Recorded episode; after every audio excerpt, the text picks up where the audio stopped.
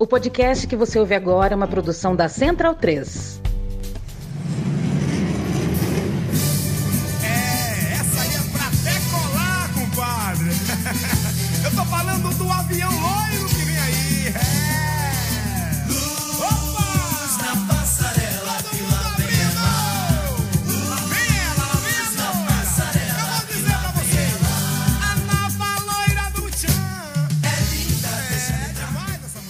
Bem-vindo, bem-vinda, amigo e amiga do meu time de botão. Eu me chamo Leandro Amin, estou ao lado de Paulo Júnior. Paulo Júnior, é, o que você acharia um exercício que você é, não dá para fazer o exercício plenamente porque não tem como você apagar a memória? Nós vamos supor que você não tem a memória de um mata-mata de três partidas. É, se te propusessem um mata-mata de três jogos em algum momento da trajetória aí do futebolzão, você acha que acharia legal ou você acha que responderia, meu, roubada? Bom dia. Legal. Bom dia. Um abraço pra você, Leandro, pra quem segue o meu time de botão. O programa de hoje pega num ponto fraco. Viu? Pega num ponto fraco pra mim porque eu sou muito saudoso desse dezembro maluco dos campeonatos brasileiros, né? Daquele final de ano, férias da escola, tempo quente, verão e a gente parando para assistir os grandes jogos da temporada. Ali estavam os grandes jogos da temporada, independentemente inclusive de Copa Libertadores da América, vale reforçar. Então, o programa de hoje pega num calo aqui, pega num ponto fraco. Tenho muita saudade desse dezembrão de quarta e domingo pegando fogo. Eu que tenho quatro anos a mais do que você, é, tenho uma recordação igualmente é, afetiva dessa época, embora ache que se me perguntassem adulto, né, nesse mesmo exercício que eu te propus, eu diria, gente, acho que é muita coisa, hein? Acho que ir de volta tá bom. Mas foi realmente muito gostoso. 1998 marcou uma mudança radical na minha vida, né? Eu fui morar muito longe de onde tinha passado a infância. Passei a a estar menos em São José dos Campos, por exemplo. E lá no Cangaíba, na Zona Leste, o futebol, que sempre foi ah, a minha quase única, o meu único interesse no mundo, em 98 isso se acirrou ainda mais. A minha relação com o futebol ficou ainda mais próxima porque eu estava um pouco perdido, um pouco atordoado com as mudanças na minha vida.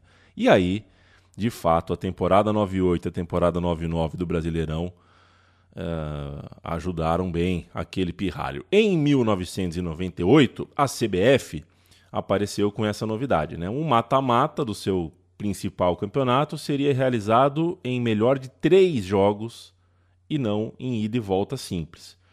Por quê, né? Em 1996, Pauleta, o, o primeiro, o segundo, o terceiro e o quarto perderam no mata-mata para o quinto, para o sexto, para o sétimo e para o oitavo. Né? Os quatro melhores colocados foram eliminados nas quartas. Né? E aí isso levantou uma discussão. A gente é sempre muito, é muito refém do, do- dos fatos recentes, né? Perde, cai o técnico, o primeiro colocado caiu, muda o regulamento, né? Levantou uma discussão. Esse mata-mata tá meio injusto. As quatro melhores campanhas não podem ser eliminadas assim na hora do vamos ver. E foi então, né? Foi, essa foi a semente que fez a CBF pensar nesse estilo bem peculiar, um estilo autoral de fazer o seu mata-mata nacional. Pois é, e só abrindo parênteses aqui para falar um pouco sobre uma percepção pessoal a respeito disso, o debate sobre fórmula de campeonato está interditado no Brasil. Né? Não é mais possível, num debate razoável, as pessoas não estão mais. Não há mais espaço lá no Seleção Sport TV, no Linha de Passe, não há mais espaço para uma pessoa questionar se o nosso campeonato hoje está sendo mais atrativo que ele poderia ser, está sendo mais interessante que ele poderia ser, está vivendo seus melhores tempos de acordo com o que seria possível para os nossos tempos atuais. Acho isso uma pena, porque não me parece que o sucesso de um campeonato, ah, o sucesso financeiro, inclusive, desse campeonato, né, a motivação para a mudança de fórmula para os pontos corridos, ela é muito numa ideia de que o modelo facilita uma estruturação dos clubes, é, eu não acho que necessariamente, e para mim isso está tá bem provado, não acho que esses 20 anos nos pontos corridos nos confirmam que a gente precisa ter um determinado formato para o campeonato ser um sucesso de qualidade técnica, de estrutura financeira, de transmissão de TV e coisa do tipo. Então, é, é um debate interditado, a gente não vai debater aqui, é, não vai ter tempo para isso, mas eu só registro que eu lamento que esse debate tenha acabado. Né? Acho que não, não quer dizer é. que eu sou a favor de virada de mesa, não quer dizer que eu sou a favor de que todo ano tem que mudar o regulamento, não.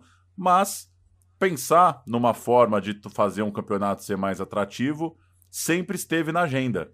Sempre esteve na agenda. Pô, é, vai ter uma final? Não vai ter? Será que um grupo não é mais legal? Ah, o grupo tem ida e volta, então os times jogam na casa dos dois. Pô, mas o grupo é muito longo, então tira o grupo. Assim, é, é, não acho que necessariamente debater a fórmula deveria significar bagunça. Mas hoje o retrato é esse: as pessoas que estão no primeiro escalão do debate do futebol brasileiro, elas tratam uma reflexão sobre uma mudança de fórmula como bagunça, como amadorismo. Em 1997, o mata-mata foi temporariamente abolido. Né? Em 1996 aconteceu aquilo que a gente descreveu, né? em 97 foi sem mata-mata. Os oito classificados fizeram dois quadrangulares, de onde saíram os finalistas mas também não funcionou muito bem. Ninguém na CBF teve a, a brilhante observação de que quando você faz um quadrangular que passa só um, quase sempre a última rodada tem jogos ou já definidos ou muito próximos de, de, de, de, ter uma definição e já tem pelo menos um eliminado, quando não dois eliminados. Então, não foi muito bom, teve recorde negativo de bilheteria, né? o Juventude jogando no estádio do Grêmio foi um recorde histórico negativo de bilheteria do Brasileirão a coisa não funcionou. Então, para 98, voltou o mata-mata, mas o mata-mata com o tal do playoff. Dois jogos para o time da casa, é, que tinha é, dois jogos em casa, né, para o time de melhor campanha, é, e um, né, abrindo a série, o time de pior campanha jogando em casa. Uma estratégia que era um ataque, né, a CBF estava atacando aquilo que ela entendia como um problema. O problema dela era o time melhor classificado na fase regular precisa ter mesmo um privilégio visível. Acabou que no fim das contas deu certo, porque o campeão de 98 e de 99 foi o Corinthians, que né, teve a vantagem de decidir em casa nos seis confrontos que fez. Então, de alguma forma, a CBF acertou. Ganhando os dois jogos, você mata a série. Se ninguém ganhar os dois jogos, tem o jogo 3, e aí você está contando ali né, a, a, os pontos, né? Claro. E empatando, né? Você favorece o time de melhor campanha. É, enfim, foi, foi mais ou menos o que eu disse ali. A vantagem vem no jogo 3. Então, o A ganhou o primeiro, o B ganhou o segundo. Quem tem a melhor campanha joga pelo empate no terceiro. Fica uma situação complicada para o time de pior campanha, ainda que ele possa abrir em casa. São 14 confrontos ao todo. Alguns são realmente descontrolados, caóticos, insanos, alguns outros são resolvidos de forma mais simples, mas nossa, são é, o índice de loucura e de jogaço e de história nesses 14 confrontos é um índice altíssimo, um índice que, com todo respeito, campeonatos de pontos corridos demoram às vezes anos para juntar. É... Fase final de Brasileirão, então. Bicho pegando, a gente vai direto ao ponto, já vai falar dos 14 confrontos sem mais muitas delongas, porque senão, né, são 14 confrontos. Se a gente falar 5 minutos de cada, já é bastante. E a gente vai falar mais do que 5 minutos de cada. Então vamos embora. 1998, Pauleta, a gente começa com Corinthians, que ficou em primeiro lugar, contra o Grêmio, que ficou em oitavo, jogo 1 em Porto Alegre. Portanto, nós estamos em 15 de novembro de 1998. E essa história começa aos 33 do segundo tempo, quando o Dinei, você vai ouvir o nome dele bastante nesse roteiro, fez jogada pela esquerda, cruzou no meio, a bola espirrou para fora e o Rincon fez um puta golaço, uma bombaça, um chute de peito de pé, uma ignorância do Rincon e assim o Corinthians ganhava em Porto Alegre. Daqui a pouco no Grêmio, camisa 17, centroavante Clóvis. Vai para tudo ou nada o Celso Rotti. Passamos dos 32. Aí o Batata lançando para frente. Dinei. Vai para cima da marcação. Linha de fundo, olha o cruzamento. A sobra do Rincão. Aí ele leva perigo. Pé direito, bateu a bomba. Gol!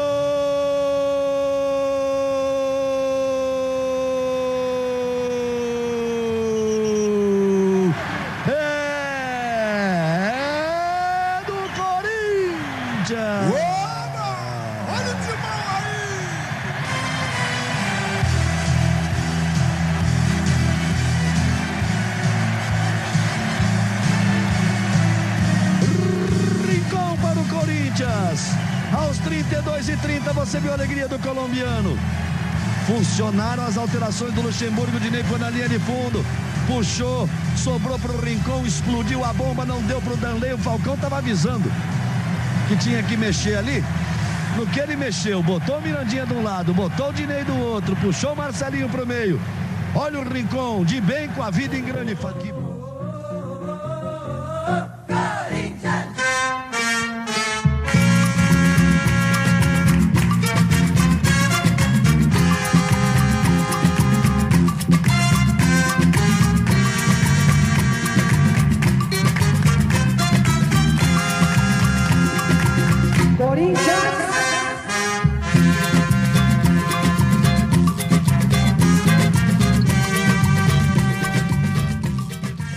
Formato então foi inaugurado com o Corinthians de visitante ganhando, o que praticamente encerrava o confronto na visão da crítica, já que o Corinthians passou voando na primeira fase, enquanto o Grêmio pegou é, no limite ali o oitavo lugar. O Corinthians virou o campeonato com 46 pontos em 23 jogos, né? Uma tabela de 24 times.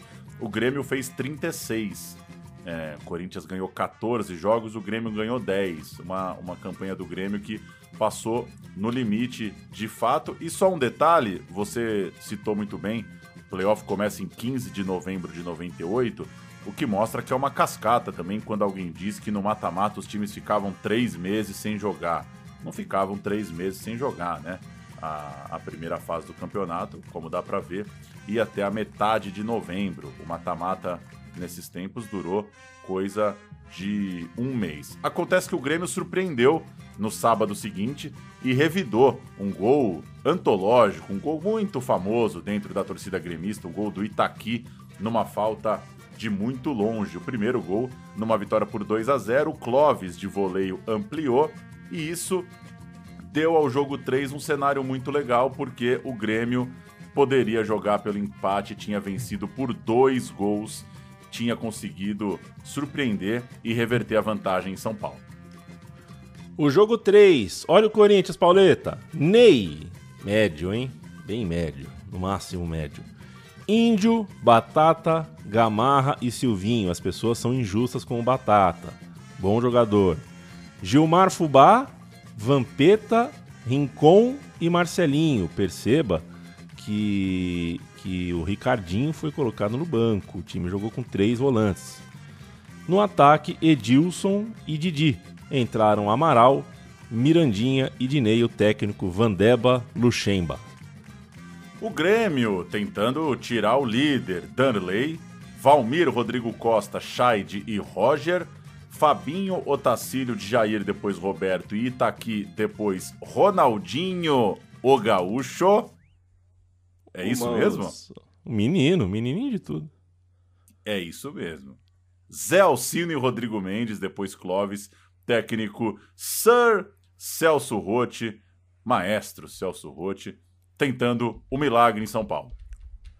O Vanderlei Luxemburgo estava suspenso por 60 dias, isso aconteceu na véspera do jogo, então estava um rebuliço, né?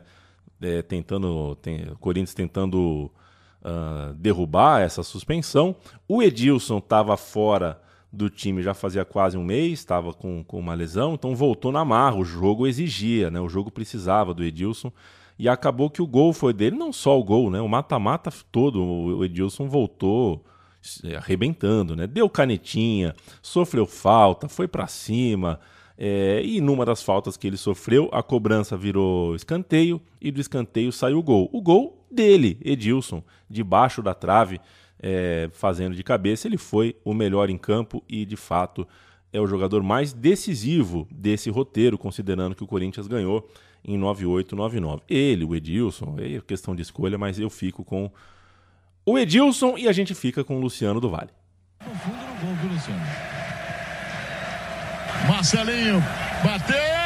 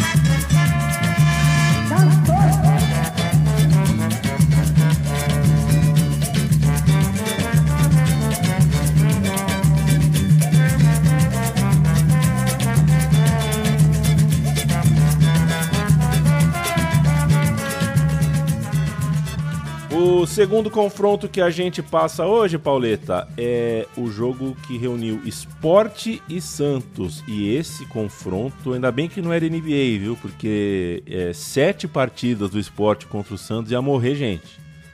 Esse confronto foi maluco. O quarto colocado, que era o Santos, contra o quinto colocado, que era o Sport. O Sport tinha feito uma grande primeira fase, acho até que chegou a liderar o campeonato, ficar em segundo, deu uma quedinha depois, era o time do Jackson, né? O Jackson tava jogando demais, a sensação do brasileiro, seleção brasileira pro cara, tudo. E o jogo 1 foi na Ilha do Retiro, que deveria ficar bem lotada, bem cheia, entupida, como ficou na primeira fase, mas isso não aconteceu da forma como a torcida desejava. E a gente faz um sobe-som de uma reportagem ah, da- do Globo Esporte, né, da, da TV Globo, mostrando como a torcida do esporte ficou puta com a diretoria que subiu demais o ingresso na fase final. Isso é algo super recorrente. A gente vai ouvir mais de uma vez isso nesse nosso episódio de torcida brava, porque chega no mata-mata, e isso acontecia mesmo, né? Chega no mata-mata, o Cartola mete a faca no peito do torcedor. Durante toda a primeira fase do campeonato, a Ilha do Retiro ficou sempre assim, público para lá dos 40 mil. Com o fim da troca de ingressos por notas fiscais e com uma arquibancada custando 15 reais, o preço mais caro do Brasil, a ilha ficou grande demais. Só pouco mais de 11 mil torcedores pagaram para ver o primeiro jogo do time nos playoffs. Nas bilheterias vazias, um sentimento de traição. A gente apoiou, ajudou ele a chegar, certo? Hoje que estão nas cabeças fazer uma safadeza dessa, 15 reais, isso não existe. Mas futebol é festa. A ordem é fisgar, devorar o peixe. Aí vai comer peixe cru, peixe de coco, peixe frito, vai ser peixe de todo jeito. Você citou o Jackson indo à seleção e eu vou furar o roteiro aqui só pra. Fui olhar se ele tava, se ele tinha jogado o último jogo da seleção ali em 98 pra lembrar e jogou sim. Vanderlei Luxemburgo de técnico, ali mesmo em novembro de 98, tem um Brasil 5, Rússia 1 no Castelão, em Fortaleza. Vários jogadores do futebol brasileiro, Rogério Ceni, é, quem mais? O César da Portuguesa, o Serginho do São Paulo, o Vampeta. O técnico é o Luxemburgo, naquele momento técnico do Corinthians e da seleção, e entra o Jackson no segundo tempo. Jackson do Sport Recife entra no lugar do Denilson do Betis, joga a reta final do jogo ali em Fortaleza. Mas voltando para Esporte e Santos, o ímpeto ofensivo daquele time estava em grande forma, foi exibido em grande versão no segundo tempo, 3 a 1 contra o Santos de Viola e podia ter sido até mais. O Santos sofreu bastante nesse jogo. O Jackson fez a jogada do primeiro gol, fez uma puta de uma jogada no segundo gol, estava de fato num momento muito bom, e o terceiro gol foi de pênalti depois de uma lambança do Zete. É, acabou virando pênalti, feito pelo Lima, e aí o esporte conseguiu vencer bem esse primeiro jogo. O jogo tava 3 a 0 e todos os, todos os gols foram no segundo tempo, né? E o confronto tava já enviesado pro esporte. Só que aquele golzinho que. Lembra do torcedor do esporte? Lembra da final da Copa do Brasil? Quando o Corinthians faz 3 a 0 e o esporte faz um gol no final, no Morumbi? Aquele 3 a 1 que muda a esperança? Foi o gol do Argel na Ilha do Retiro. No apagar das luzes, o Argel fez de cabeça um gol que aliviou um pouco o saldo ali, né? É, é, e fez com que o Santos precisasse de menos distância, é, porque você vai com 0 a 3 você tem que ganhar os dois jogos ou golear, né? Então é, foi, foi, foi muito bom o gol do Argel e o Argel saiu sinalizando, né? Fazendo o gesto com os dedos, assim, de que o Santos ia virar o confronto uh, na sequência. Então foi aquele típico gol da. O gol da motivação, né? O gol que realmente recolocou o Santos na parada. E uma coisa marcante nesse jogo foi uma paralisação de 20 minutos antes do esporte bater o pênalti, por causa daquela bagunça, aquele rebu típico de quando a sinalização não fica muito clara e de quando a arbitragem se confunde um pouco. Acontece que o Bandeirinha tinha dado impedimento antes do pênalti, só que o passe foi de um jogador do Santos, o juiz viu que a bola veio da defesa e não acatou o impedimento. É, é, viu a bandeira né, levantada, mas não deu impedimento. Chamou, né? Chamou o lance, coisa que acontecia muito quando o juiz tinha uma convicção, né? De que o impedimento estava errado. Na reclamação do Santos, entrou repórter, entrou fotógrafo, ficou um bololô daqueles, briga com o Santista, empurrão, chute, soco, teve polícia, teve ambulância, uma loucura, jogo um bom tempo parado até o esporte finalmente fazer sua cobrança. Aos 31 minutos, o lateral russo aproveita a sobra de uma bola disputada na intermediária. Russo se antecipa e é derrubado na área pelo goleiro Zete. O juiz Luciano Almeida marca o pênalti, mas veja que o bandeira dá impedimento. A confusão está formada. Um repórter tenta ouvir os jogadores. Narciso afasta o microfone. Na sequência, repare que o repórter empurra o jogador Jorginho. Viola toma as dores e acerta um chute no radialista. Logo depois, um fotógrafo dá um tapa nas costas de Narciso, que revida com um soco. Daí para frente é uma sequência de agressões. Os envolvidos se defendem, cada um com sua versão. Cobrar impedimento que o bandeirinha tem marcado. O repórter chegou batendo e os polícias chegou batendo na gente. Foi o Narciso e o Viola. O Narciso que deu um muro no meu rosto, pior. Tinha um três na minha frente. Quando eu coloquei o microfone para ver o que, que ele estava reclamando, aí veio um por trás e me deu um chute. O jogo fica parado por 18 minutos e ninguém é expulso. Confusão também na hora do pênalti. O juiz volta atrás, marca impedimento, depois da pênalti mesmo. Ninguém entende nada. Falou que o bandeirinha que, que não, não deu pé, depois deu, não tô entendendo mais nada. Agora a cobrança do pênalti. Lima faz com perfeição. É o terceiro gol do esporte. O 3 a que 0. o fim do áudio que a gente ouve sugere, a gente não contou, né, Paulo? É que depois de 20 minutos de lambança, de, de- do Viola chutando um fotógrafo e não sendo expulso, né, por exemplo, troca de soco, assim, loucura total, o juiz voltou dando o impedimento. Aí não Aí dá, ele né? voltou atrás.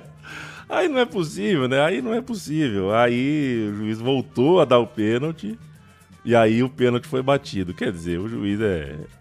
é- o juiz estava atordoado. De fato, foi uma- um confronto realmente atordoante. Não que o jogo 2 tenha sido muito diferente. Como se não bastasse tudo que a gente viu na Ilha do Retiro, na Vila Belmiro, o Santos colocou, além, né, a polícia colocou 220 policiais militares a trabalho na Vila Belmiro e o Santos contratou 140 seguranças. Que isso? É, me parece um exagero, mas é o, né? Cara, é- Cara, 140 seguranças em Santos. É, 140 maçã todinho. assim, e assim, não é uma cidade grande, Santos, né? É, Chamou todo mundo. Chamou, Chamou. todo mundo. Chamou todo mundo. Que é isso. O clima tava pesadão e o Eduardo Marques fez 1 a 0 pro Santos no primeiro tempo. No começo da etapa final, o Sport empatou, o resultado era bem bom pro Sport, um gol do Robson. Mas aos 23 minutos, o Eduardo Marques fez o lance que marcou a partida. Né? E o, Eduardo, o Eduardo Marques não faz o gol, mas o juiz vê assim. Acontece que a bola furou a rede por dentro, Pauleta. Ou seja, o juizão achou um furo na bochecha da rede. Que coisa, né?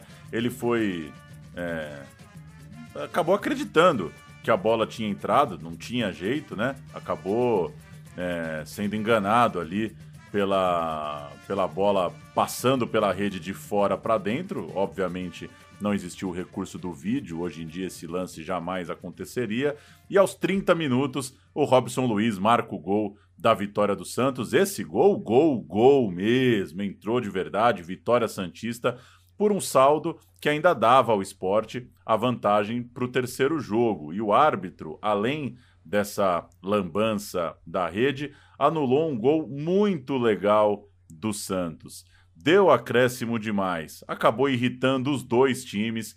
É um confronto muito marcado por 22 caras, mais os técnicos, mais os bancos, putos da vida com a arbitragem o tempo todo. Até o relógio dele é sem vergonha, rapaz. Pelo amor de Deus. Oito a sete minutos eu marquei no meu. Não é que o meu é melhor que o dele, não. O meu é mais honesto que o dele. Foi a pior arbitragem que eu vi na minha vida. Acho que nem amador eu vi uma arbitragem dessa forma. Infelizmente, tem que falar isso do Jorge Travasso. Pro próximo jogo, ainda estou temeroso. Se não tiver um juiz mais enérgico, que possa punir tanto os jogadores do esporte quanto a gente passa para o jogo 3 e faz a ficha, a partida decisiva, para recapitular. O Sport ganhou por 3 a 1 o Santos ganhou por 2 a 1 Os dois times estão com 3 pontos. Significa que o empate é do Sport, porque fez um gol a mais. Então o Santos joga em casa, o Sport joga pelo empate. Olha o Santos. Zete, Baiano, Argel, Claudio Miro e Atirson. Marcos Basílio, Narciso, Eduardo Marques e Robson Luiz, Alessandro Cambalhota e Viola. Eu não tenho certeza se o Baiano era mesmo lateral ou primeiro volante e se o Marcos Basílio mudava com ele, tenho essa dúvida. Mas o time era esse, o Aristizábal era desse time, estava machucado, assim como o Lúcio Chaveirinho, e o técnico era Emerson, ex-goleiro Leão.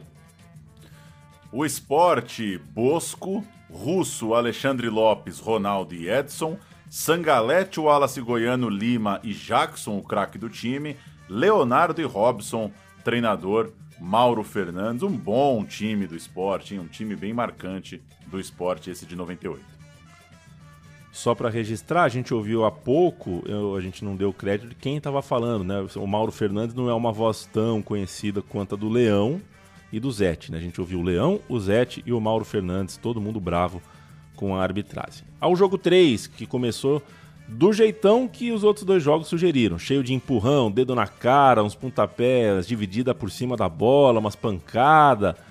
Foi uma trinca de partidas realmente bem ríspidas entre Santos e Esporte, mas aqui na Vila Belmiro não teve jeito o jogo 3, o ambiente sufocou o esporte. Logo cedo o Alessandro fez 1 a 0 o Santos construiu a vitória com certa tranquilidade. O placar final, com um gol nos acréscimos, foi 3 a 0 A tranquilidade que eu digo é no desempenho, né? Porque estava 2 a 0 para o Santos até os acréscimos e um golzinho do esporte mudava tudo. Mas o Santos jogou bem melhor que o esporte essa partida.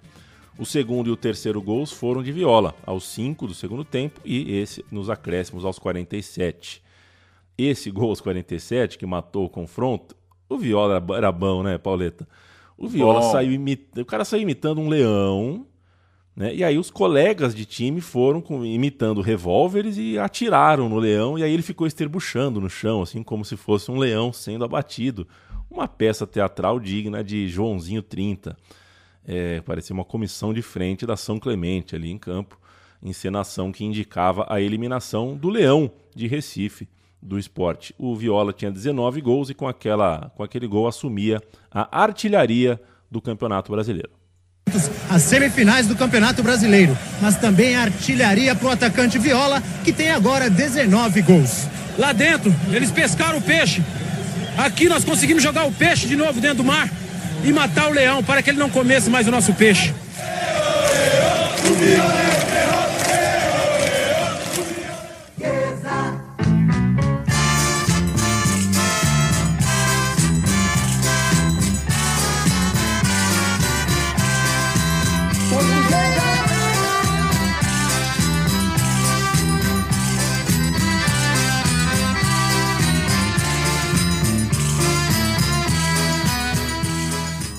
Jogador subestimado, o folclórico Viola, viu? Jogador jogou mais do que acho eu que as pessoas têm se lembrado. Chegamos em Coritiba e Portuguesa, outra loucura, duelo do terceiro colocado contra o sexto colocado no caso. Coritiba fez 42 pontos, a Portuguesa fez 40.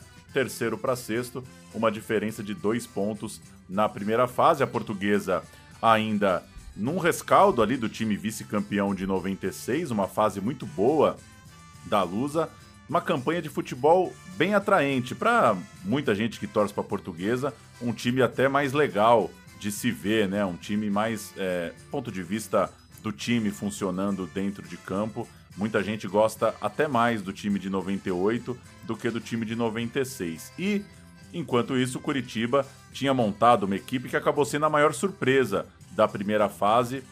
Curitiba chegando no terceiro lugar, uma classificação, né? É, talvez acima do que se esperava para aquele elenco do Curitiba e abriu o placar no Canindé, saiu na frente no confronto, mas não conseguiu segurar. Tomou a virada, a portuguesa venceu o jogo 1 em São Paulo por 3 a 1 O jogo 2 acabou 0 a 0 inclusive foi o único 0 a 0 de toda essa fase.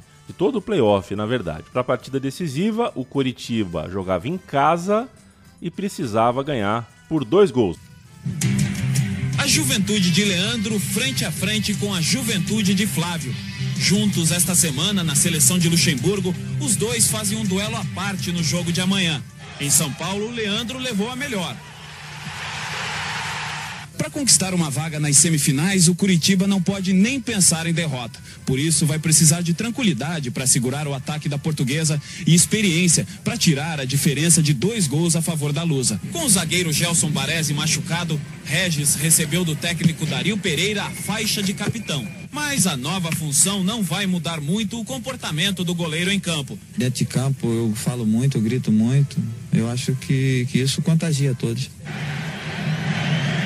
O Coritiba, nessa partida, Regis, goleiro ex-Paranã, Flávio, Márcio Goiano, Gelson Baresi, Rubens Júnior, Luiz Carlos, Sandoval, Struway, paraguaio e João Santos, ex-Bragantino, Kleber e Macedo Tele Santana, terreno.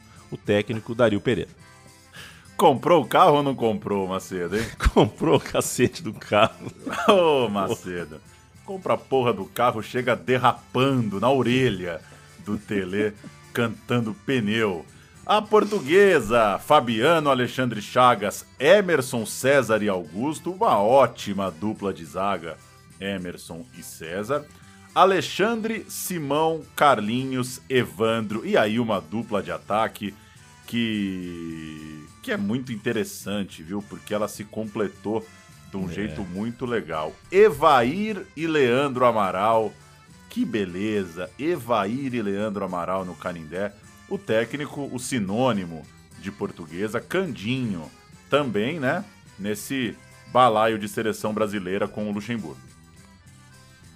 Nelson Cândido Sotomayor. O Coritiba fez 1 a 0 no primeiro tempo com João Santos e acertou duas vezes a trave, fora os sustos, fora o amasso. O Curitiba estava jogando muito bem, só precisava de mais um gol, martelou, construiu e aos 32 do segundo tempo, num cabeceio do zagueiro Gelson Baresi, fez o 2 a 0 estava sendo uma classificação épica do Curitiba e ainda saiu na cara do gol. Dois jogadores e o goleiro da Lusa, sem zaga. E os caras conseguiram se embananar, perderam um lance, era o lance do 3 a 0 e da classificação. Como quem não faz toma, no minuto seguinte, bola na área da, do Curitiba, o César foi para lá para tentar alguma coisa e achou gol de cabeça. Inclusive o César chorou bastante de novo nesse jogo, ficou muito emocionado porque o César com uma cabeçada foi o tido como responsável pela perda do título de 96, né? Na final, o gol do título do Grêmio é, o César ajeita de cabeça, entre aspas, para o Ailton. Né? Então, quando o César classifica a Lusa com gol de cabeça, ele se emociona muito. Durou, portanto, sete minutos a vantagem do Coritiba. Lutou, lutou, lutou. E depois que conseguiu o 2 a 0 tomou o gol de novo. E ainda o Ailton veio do banco de reserva, empatou. O placar final é 2 a 2 Quem assistiu 60, 70 minutos da partida, custa acreditar que esse foi o placar final, mas foi isso. Deu portuguesa na cabeça, classificada no Couto Pereira. Existe um grande clube na cidade que mora dentro do meu coração. Eu vivo cheio de vaidade, pois na realidade é um. Você falou do César, é ele também o envolvido no episódio do Castrilli, né? É no peito do César que a bola bate e o árbitro Exato. dá o pênalti pro Corinthians no Campeonato Paulista daquele ano, lance muito doído também pro torcedor da Luz. Chegamos em Palmeiras e Cruzeiro. Aqui o confronto do ministro da Saúde. Qual que é essa É, aqui? se- Leandro? É, da- da- daqui a pouco a gente conta. Daqui a pouco a gente Confronto do ministro da Saúde. Que É. coisa. Do Fábio Júnior e de um confronto que marca essa fase de Palmeiras e Cruzeiro, né? Eles se pegaram naquele 98 na final da Copa do Brasil, na final da Copa Mercosul e no mata-mata do Brasileiro. São muitos jogos em sequência dos mesmos elencos. Pelo Brasileiro, jogo 1 no Mineirão e deu 2 a 1 para o Cruzeiro. Fábio Júnior abriu o placar de cabeça na etapa final. Oséias empatou para o Palmeiras, mas o Cruzeiro, melhor o jogo todo, bem jogando em casa, marcou o gol da vitória com Marcelo Dian de cabeça aos 37 minutos. O Cruzeiro, sétimo colocado, o Palmeiras, segundo colocado, mas o Cruzeiro vencia o primeiro jogo em casa. Conjure. The international midfielder, and there's the free header, and that's a goal by Marcelo. Would you believe it?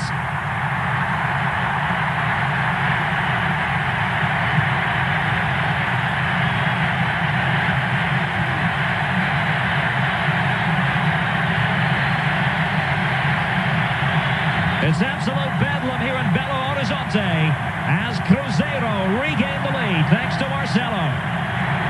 Well, simply comes in on the end of it, and a couple of defenders doing a little bit of ball watching. Watch the movement inside. Veloso goes across. No Parque Antártica, o Palmeiras devolveu o 2 a 1 no jogo 2 e de uma maneira semelhante até na ordem dos gols. O Paulo Nunes abriu o placar. No, o- inclusive no lance, é, o Dida acabou substituído, machucado, e essa não vai ser a primeira lesão do Dida é, em playoff de brasileiro, que a gente vai contar aqui. Essa é a primeira, mas não é a última.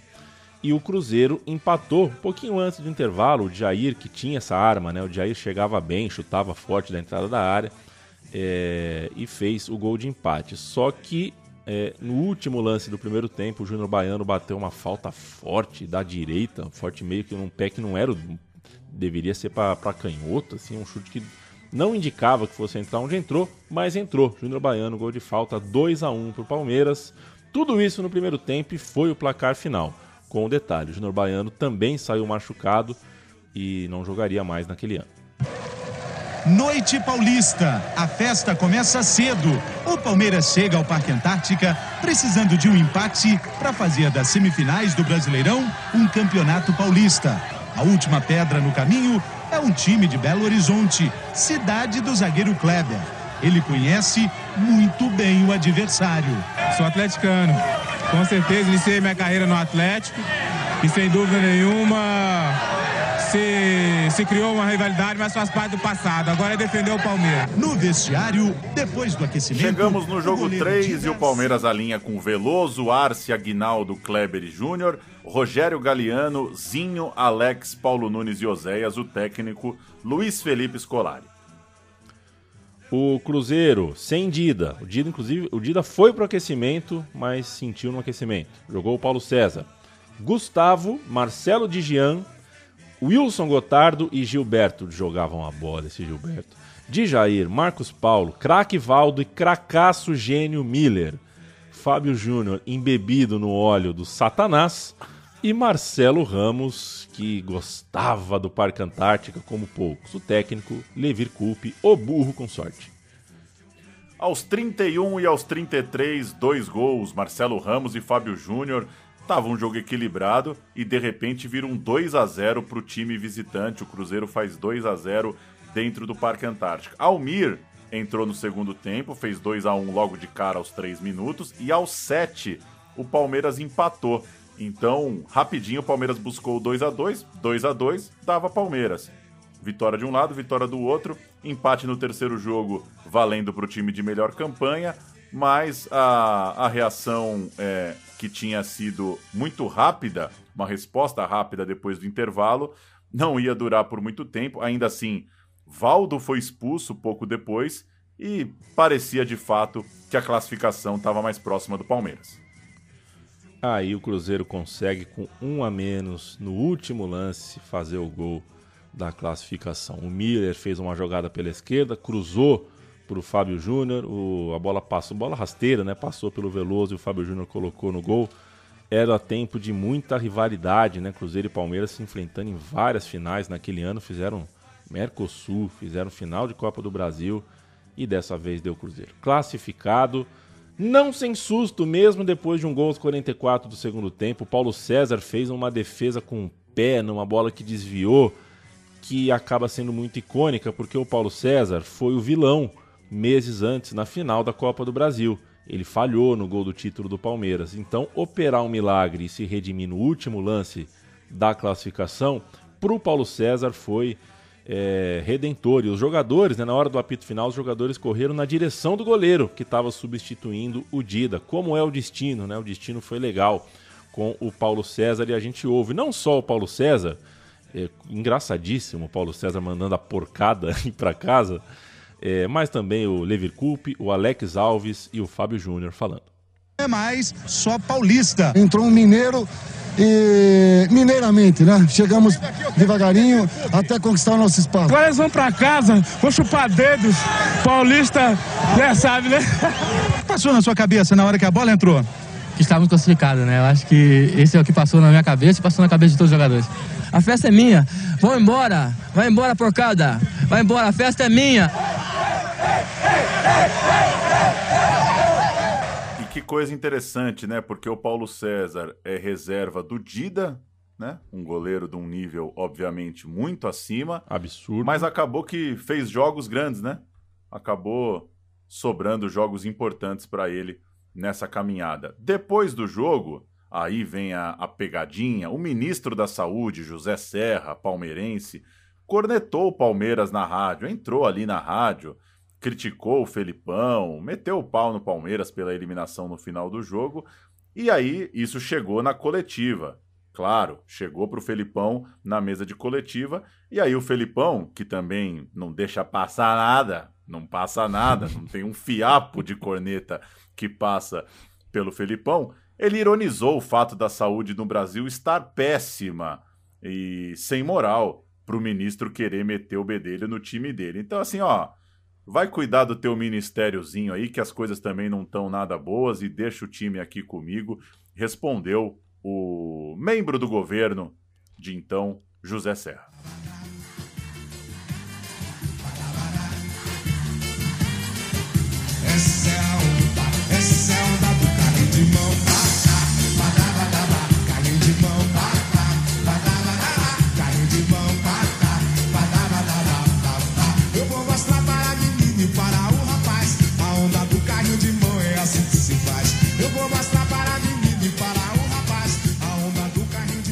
Semifinal, Paulo Júnior. Vamos pra semi. Já foram as quatro quartas, agora é a semi. A gente abre com Corinthians contra Santos. O Corinthians com a vantagem. O jogo 1 um é o jogo do carrinho de mão. A gente tá ouvindo ao fundo Terra Samba, talvez você não tenha entendido por quê. É porque o Robson Luiz, quando marcou o gol em homen- é, é, é, nessa partida, ele fez a, a dança do carrinho de mão. Que eu não sei se chegou forte em São Bernardo, onde o Paulo Júnior morava, mas o carrinho de mão parar, parar, Como pá, assim não chegou forte? Eu, eu, eu quase chamei Terra Samba. É, era pra eu ter esse nome, inclusive. que fenômeno, hein? Que, Que fenômeno. fenômeno. Cadê você? Terra Reinaldo. Samba. Reinaldo, né? Era Reinaldo. Cadê você, cara? Que coisa. Que- O jogo na pagode Vila baiano, Belmiro. né? O pagode baiano, a, a grande, Pagode baiano. para muitos a grande música popular brasileira, de fato, vem daí, né? E suas, claro, as suas suas vertentes, suas ramificações ao longo do tempo. Esse jogo na Vila Belmiro pode ser chamado também como o jogo da moeda, já que o Vanderlei Luxemburgo, que estava no Santos em 97, é, agora tinha ido para o Corinthians e estava visitando a Vila Belmiro pela primeira vez. E a torcida do Santos tinha se sentido traída, estava puta com o cara, chamando ele de mercenário, porque ele saiu por dinheiro, segundo o torcedor Santista.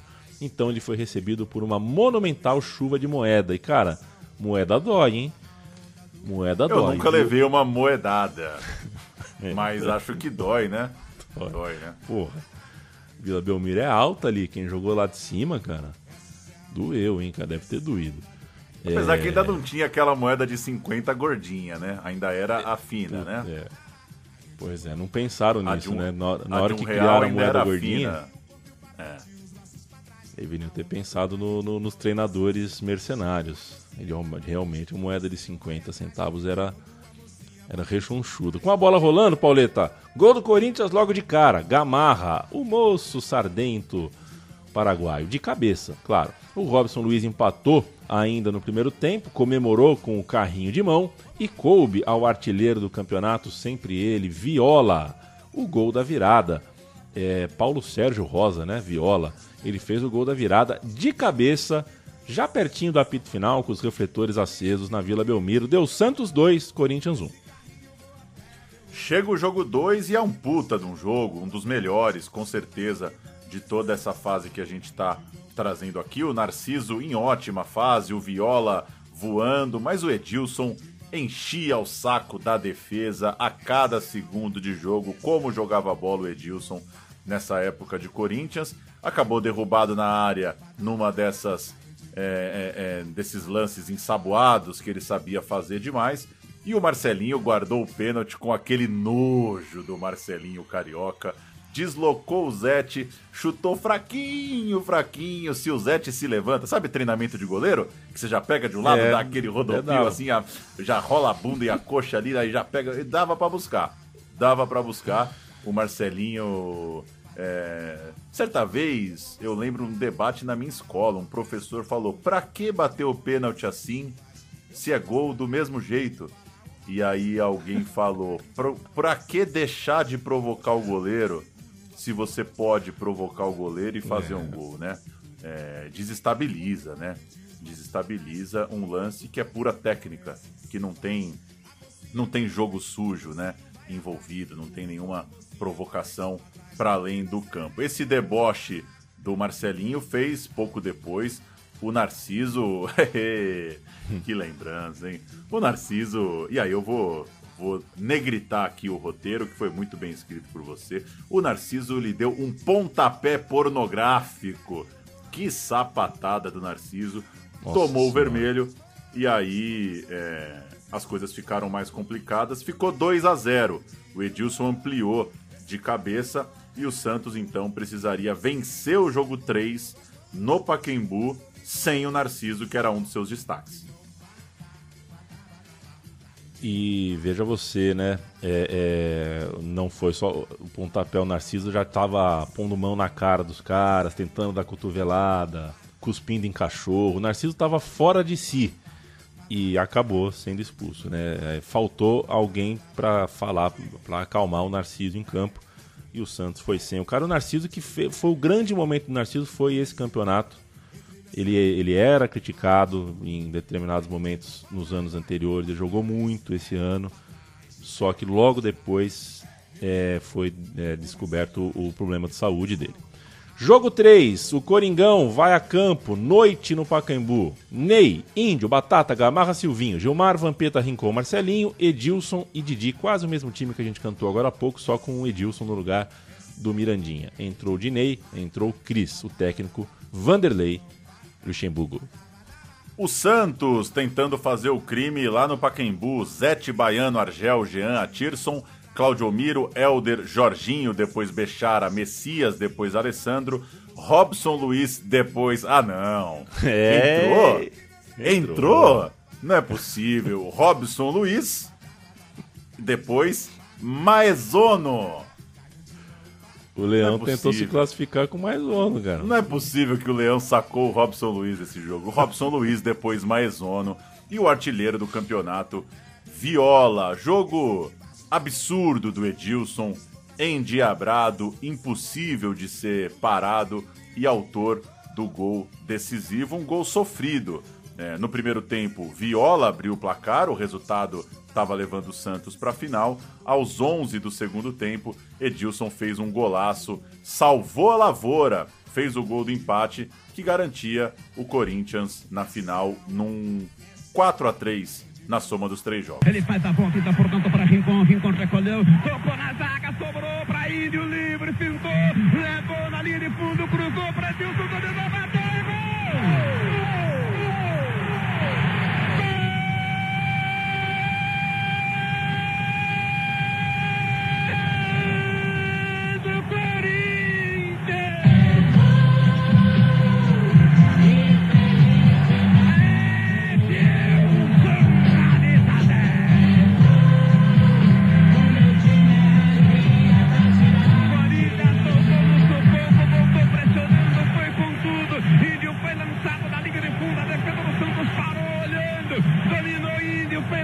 De fundo e cruzou com. E a gente aproveita e ouve um pouquinho mais do personagem Edilson. O Edilson fala, fala no vestiário ali na saída, né? Que os repórteres perguntam encanto. Ele é o cara do- da noite, então. Pô, Edilson, que fase, hein? Que momento, que temporada. E aí o Edilson fala sobre o seu momento. O Luxemburgo também fala sobre o Edilson. Vamos ouvir. Todo mundo sabe das dificuldades que eu tive aqui no início do ano, né? É, das dificuldades que eu tive com o Vanderlei também. A gente é, já nós já brigamos bastante, já tivemos vários problemas. Eu acho que muitas vezes foi pela imaturidade minha. É um jogador hoje que já passou por diversas situações dentro do futebol e o amadurecimento vai chegando. Ele hoje é um conselheiro do grupo. Edilson amadureceu o suficiente para ter calma na hora de decidir a partida. Linha de fundo no capricho, bateu para trás. Edilson limpou, bateu. A outra semifinal, Pauleta, reuniu Cruzeiro e Portuguesa. A Portuguesa jogando em casa duas vezes. O primeiro jogo, então, no Mineirão. E o Cruzeiro meteu 3 a 1 Abriu o placar logo cedo com Marcelo Ramos. Foi uma falha da zaga da Portuguesa que o Marcelo aproveitou. De cabeça, uma cabeçada difícil, uma bola que ele teve que pular para trás. Leandro Amaral empatou ainda no primeiro tempo, mas é, no segundo tempo o goleiro da Portuguesa falhou de novo. A zaga da Portuguesa comeu outra bola. O Fabiano fez um pênalti e o Fábio Júnior, que acho que foi quem sofreu o pênalti, também o transformou em gol, batendo com categoria. Aos 46, já nos acréscimos, Alex Alves fez um gol de letra, um gol que ficou muito marcado também, um gol de letra numa semifinal de brasileiro. Ele, que era ex-portuguesa, né, ele jogou a final de 96 pela portuguesa, comemorava dando aquele golpe de, sei lá, de full contact, eu não sei que esporte era aquele, aquele rodopio com voador. Fez o seu full contact e pôs o Cruzeiro na frente. Era, não era capoeira? Eu achava que era capoeira, mas depois Pode virou ser uma capoeira, coisa... É, era capoeira, ser. mas pode ser que depois também ele flertou com outras artes da luta. Jogo 2. Tivemos duas semifinais de brasileiro no Canindé, né? Primeiro jogo no Mineirão, jogo 2 no Canindé. Alexandre abriu o placar aos 12 minutos para a Lusa, mas tomou o empate cedo demais. Um escanteio baixo, uma jogada ensaiada ali, um escanteio sem bola por cima e o Marcelo Gian marcou. Ainda no primeiro tempo, um pênalti para a Lusa, um pênalti que, olha, é, não dá para garantir que aconteceu, mas o Leandro Amaral perdeu o pênalti. Aí a vitória da Portuguesa veio já no apagar das luzes, já na finaleira, também em escanteio. Camisa 10 Alexandre marcou de novo e a Portuguesa conseguiu vencer o segundo jogo e se manter viva para o terceiro pelo sonho de voltar à final. O que a gente ouve é o Fabiano no- na, na segunda-feira, né? O jogo ali do domingo, cartão verde na segunda-feira. O Fabiano foi no Cartão Verde e falou sobre o seu rival, sobre o Cruzeiro, sobre o confronto numa mesa composta por Juca Kifuri, Flávio Prado e Luiz Fernando Veríssimo. Que isso? Né, Quando eles jogaram, pô, fiquei até assustado a média de passes que ele erra. Ninguém erra passes naquele time, é um jogo bonito de, e é difícil de marcar um time que troca passes como, como o Cruzeiro.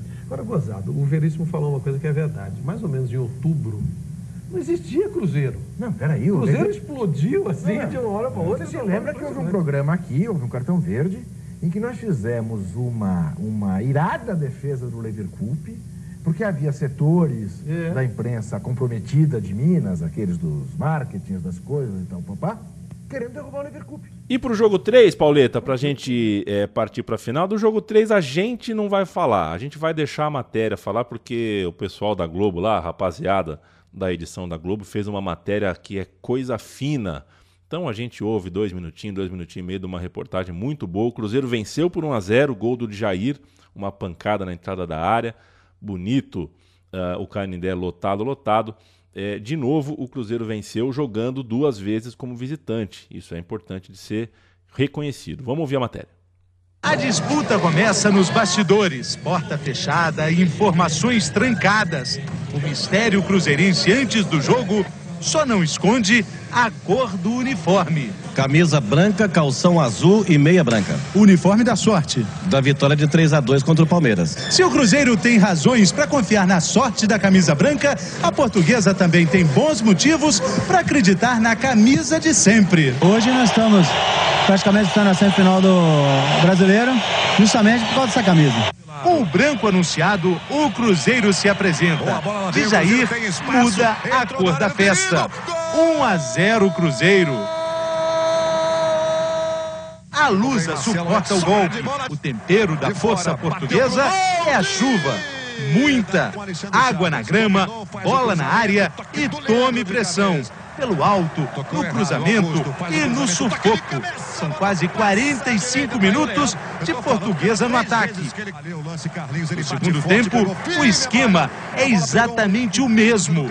Mas o tempo passa e o gol não chega. E a portuguesa chora na chuva. Luta, acho que pela união, toda a comissão, acho que nós temos que agradecer também a toda essa torcida que compareceu, que nos ajudou bastante. Mas infelizmente nós não saímos com a vitória. Nós chegamos na frente do São Paulo, do Palmeiras, do Flamengo, do Atlético Mineiro, do Inter. Parabéns para a portuguesa. Perdemos para um time que é o melhor dos quatro hoje. 23 anos depois, o Cruzeiro está de novo na final de um Brasileirão. Os mineiros comemoram. Eu esperava que a sorte hoje estivesse do nosso lado. Graças a Deus esteve, a gente conseguiu ir pra final. Agora é dar continuidade aí, se Deus quiser, em busca do título inédito aí que todo mundo. Tamo na final, Pauleta.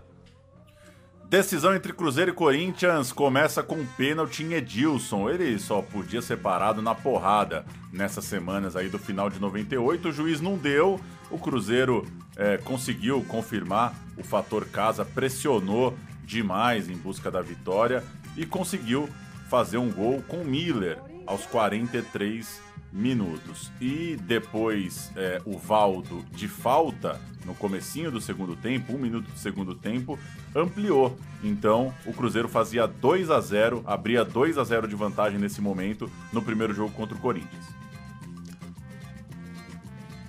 É aí que o Dinei vira a figura do campeonato, né? Uma das figuras do campeonato. Ele entrou, marcou o gol é, inaugural do Corinthians e fez a jogada do gol de empate que o Marcelinho fez de cabeça. Então o Dinei mudou a história da partida. O empate teve a assinatura do atacante talismã corintiano. No jogo 2, no Morumbi, de novo partida apertada, um domingo de sol, com o Cruzeiro se mostrando perigoso, corajoso. Era um time acostumado né, a, de, a, a decidir fora de casa. Então deu trabalho. O primeiro tempo foi equilibrado, chance de lado a lado. Teve um gol mal anulado para o Corinthians, aparentemente, né? Agora em época de VAR, com coisa milimétrica, com paralax. Parece que. Parece que, tá- que, que o gol foi mal anulado. Mas aí tem o repeteco, né? É, entra o Dinei e o Dinei muda a história da partida. O cara mudou a história do jogo 1, do jogo 2 e também do jogo 3. Impressionante, Dinei. Ele põe fogo na partida e quem pôs na rede foi o Marcelinho, depois do Dinei ganhar uma dividida é, com o goleiro Dida. é uma bola no alto, uma jogada meio esquisita. O Dinei chega antes do Dida e ajeita para o Marcelinho fazer o gol. Que parece ser o da vitória, até que no finalzinho, uma bola besta, um cruzamento na área, vai no segundo pau. O Ney vacila e no segundo pau a bola é ajeitada para o Marcelo Ramos fazer o gol de empate.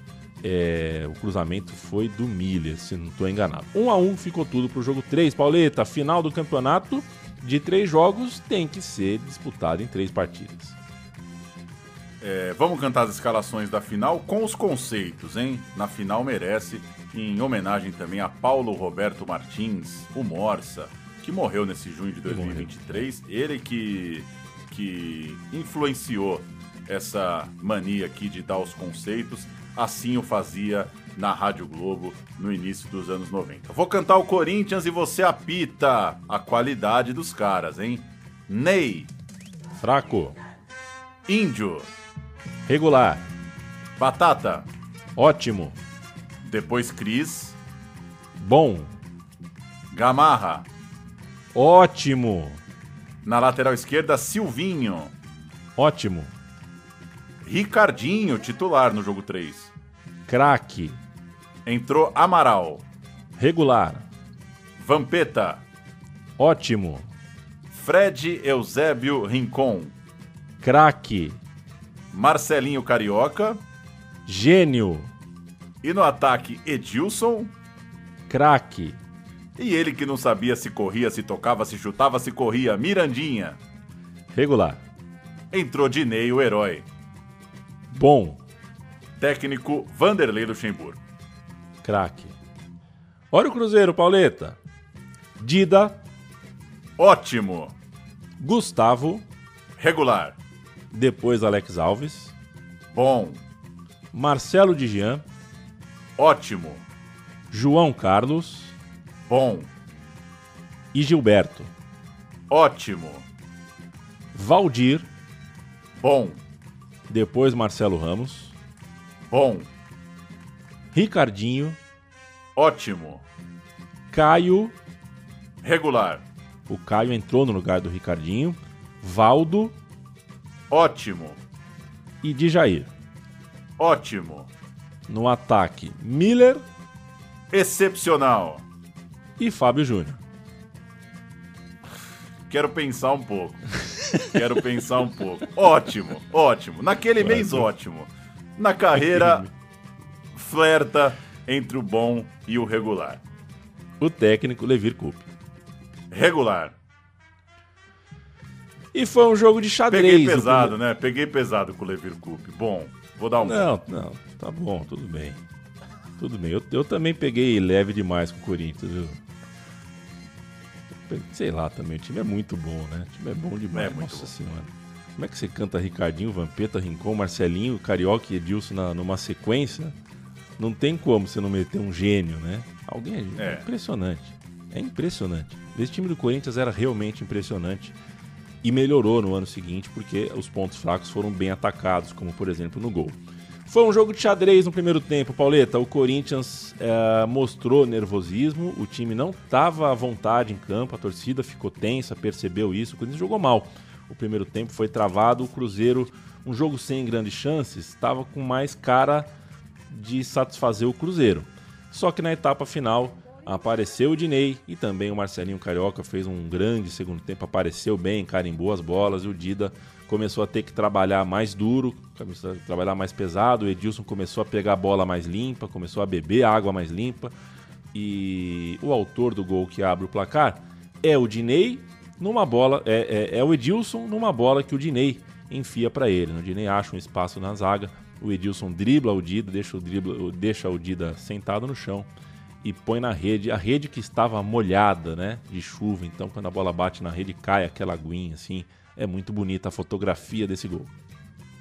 O gol derradeiro, de novo jogada do Dinei, cabeceio de Marcelinho Carioca, só confirma né, o tamanho das finais que fez o Dinei, o tamanho do Marcelinho Carioca na hora decisiva, né? Fez gol nas três finais e o Corinthians confirmando a melhor campanha, deu em título. Era despedida do Gamarra, né? Não, Gamarra não tá no Corinthians de 99, muito menos no Corinthians de 2000, e o grande reforço para o ano seguinte estava no gol do lado de lá, né? O Dida seria um pilar da sequência dos títulos do Corinthians que viriam pela frente. Em Corinthians, em Edilson. Edilson para Ricardinho. Ricardinho tocou lá na frente para Dinei. Dinei Racolli. Dominou, fintou, limpou, levou, cruzou, tocou Marcelinho. É gol! Gol!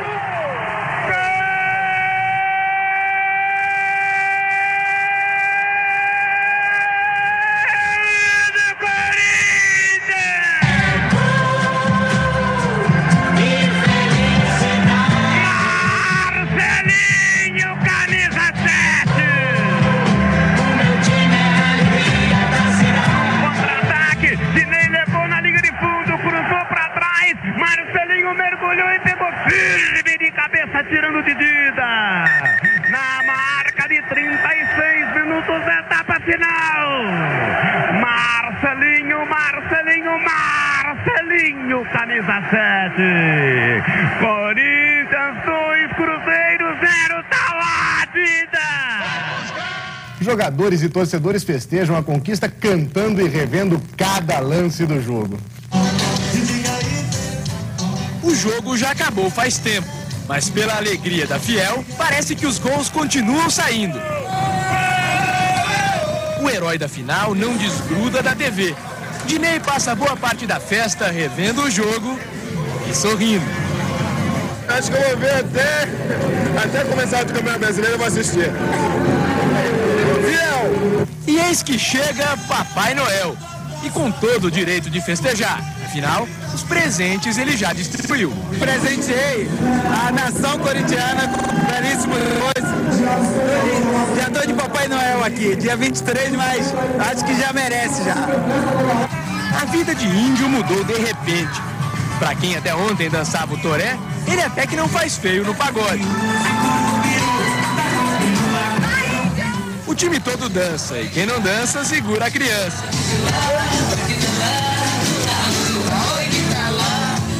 O pagode continua até Dinei lembrar a todos que a trilha sonora da festa tem de ser outra. Só vou fazer uma coisa pra vocês. Salve o Corinthians, campeão dos campeões. Eu, sou fiel,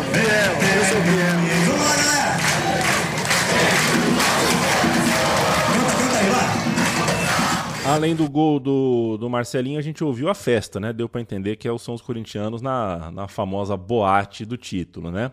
Para explicar do Gamarra, né? Ele, ele joga o começo de 99, né? Ele joga, ele não joga mais pelo Brasil. O Brasileirão seguinte ele sai, né? Ele sai no meio do ano, né?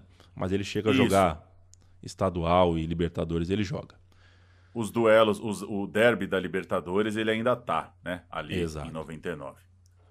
Vamos pro Posso brasileiro cantar a bola de prata? Por favor, Pauleta, manda a bola de prata pra gente. A bola de prata, só pra passar a régua no Brasileiro 98, Dida do Cruzeiro, Arce do Palmeiras, Gamarra do Corinthians, Marcelo Didian do Cruzeiro, Júnior do Palmeiras, Narciso do Santos, Vampeta do Corinthians, Jackson do Esporte, Valdo do Cruzeiro, Edilson do Corinthians, Fábio Júnior do Cruzeiro, o bola de ouro é Edilson, o artilheiro é Viola e o Marcelinho se ressente muito de ter sido afastado pelo Luxemburgo, né? Ainda na primeira fase, porque ele ficou fora três jogos. Aquela confusão com o Luxemburgo, que inclusive é, cortou o Marcelinho da seleção por conta de um atrito na concentração. O Marcelinho diz que se não tivesse perdido aqueles jogos, poderia ter sido artilheiro. Ficou a dois gols do Viola na artilharia do campeonato. E para passar a bola para 99, a capa da placar em janeiro de 99 é com Edilson, o bola de ouro, e escrito embaixo: Como o Corinthians venceu o melhor brasileirão da história. Pode ter o exagero, é uma capa de revista empolgada com o que tinha acabado de acontecer, mas existia autoestima de tratar aquele campeonato como algo muito, muito grandioso.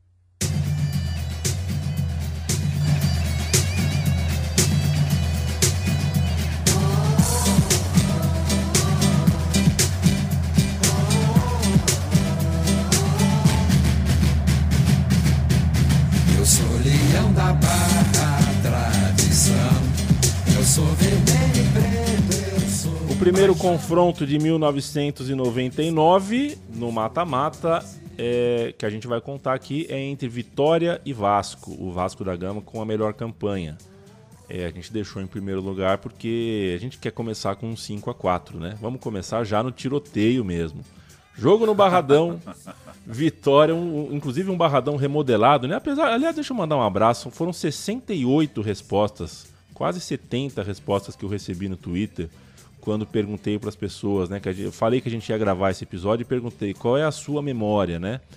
E cara, tanta gente respondeu coisas legais e foi, foi muito interessante. Uma dessas respostas, para quem manda um abraço, é o Celso Vieira, que, que falou que, que lembrou que o Barradão estava remodelado, né? Era um novo momento do Vitória ali, é, com, com o seu estádio. É, o, Va o, Vasco, inclusive, nunca tinha nem ganhado, nem empatado no Barradão, mas tinha jogado poucas vezes, é bem verdade, naquele campo. E dessa vez teve a chance, Pauleta, porque fez 2 a 0 é, e o jogo acabou 5 a 4 para Vitória. Para contextualizar, o, o Vasco estava sem o Edmundo, o Edmundo tinha sido afastado, né? O Eurico Miranda afastou o Edmundo porque é, mata-mata, a concentração vai ser adiantada. Aí o Edmundo falou: concentração adiantada com salário atrasado, meu irmão? Não vou. Aí a briga entre Edmundo e Eurico terminou com o Edmundo afastado do, do clube é, por tempo indeterminado. O, o que a gente vai ver que não foi tanto tempo assim daqui a pouquinho. Talvez, né, o Eurico tenha pensado que dava para ganhar do Vitória sem o Edmundo. Lê do engano. O Vitória do jogo 1, Pauleta, desse 5 a 4 histórico. Fábio Costa, Rodrigo, Moisés, Eloy e Leandro Bochecha. Baiano, aí tá o Baiano como volante. Tássio, Fernando e Arthur. É, de, jogou o Pedro Paulo no lugar do Fernando. Tuta e Cláudio, o técnico Toninho Cerezo. O Vasco de 99, Carlos Germano, Maricá, Odivan, Mauro Galvão e Felipe. Amaral, depois Paulo Miranda, Nasa, depois Fabinho, Juninho e Ramon. O Ramon Menezes, o interino, o freelancer técnico da seleção da brasileira. técnico da seleção brasileira vigente hoje. Se o cara do censo te parar na rua e perguntar quem é o técnico da seleção brasileira, você, por favor, diga Ramon Menezes. Depois Alex Oliveira, Donizete e Viola. Olha o Viola aí de novo tá no Vasco, o técnico delegado Antônio Lopes. Andou, né? O Viola andou, né? É... Opa, Enfim. esse aí, esse aí não, nunca comprou um sofá, né? Só já, já muda mobiliado já, né? Aos 10 minutos de partida no Barradão, o Viola já tinha feito dois gols, estava 2 a 0 para o Vasco. Aos 13, o Arthur, que fez um bom campeonato, jogador que jogou, no, jogou em Portugal, né? Jogou no Porto, era bom de bola é, fez 2 a 1 E aos 35, em falta de longe, uma bola que desviou, o Vitória empatou. 35 minutos, 2 a 2 Aí aos 38, loucura e frenesi no Barradão. O Tuta virou a partida para o time da casa por poucos minutos. É, porque o Donizete empatou aos 45. Então, a gente tem um intervalo de jogo 1, 3 a 3 Uma coisa Meu realmente Deus que não é não é normal, não é normal. É alguma coisa diferente estava acontecendo, alguma, alguma coisa de muito boa acontecia no nosso futebol. Vem o segundo tempo, pênalti no primeiro minuto, Fernando faz 4 a 3 para o Vitória, o Donizete empata de novo aos 14, 4 a 4 e aos 20, de novo de pênalti, gol do Vitória, 5 a 4 ainda tinha meia hora para terminar o jogo, mas acabou 5 a 4 sob protestos, né? Porque meia hora sem gol nenhum, né? Que dureza para fazer um gol. Vitória e Vasco fizeram nove até os 20 do segundo tempo. Que coisa maluca. Vamos ouvir. Felipe fica na sobra. Na área, Viola. Veja a bola, sobrou com Viola. Chance. Gol! do Vasco!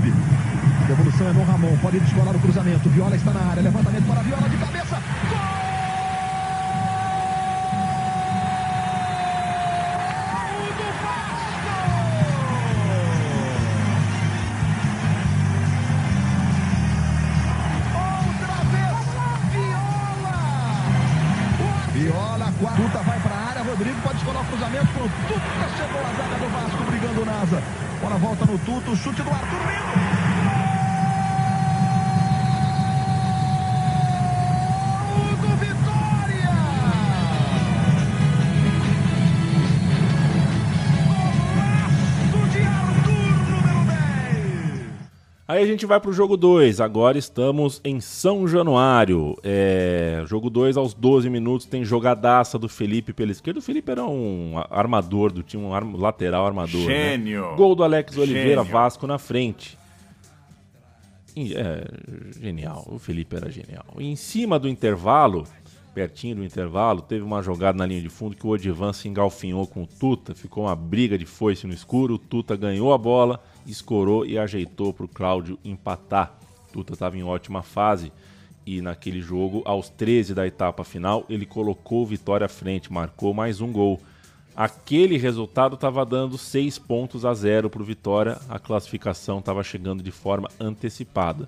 Só não veio de forma antecipada porque o Felipe fez outra jogadaça, achou o Donizete Pantera que girou na zaga, bateu cruzado e fez 2 a 2 Levou o, o confronto para o jogo 3 e a gente ouve aqui agora um pré-jogo de cada lado, tá? Pré-jogo baiano, falando, destacando a juventude daquele time do Vitória, baiano, Fábio Costa, Leandro Bochecha, tudo jovem.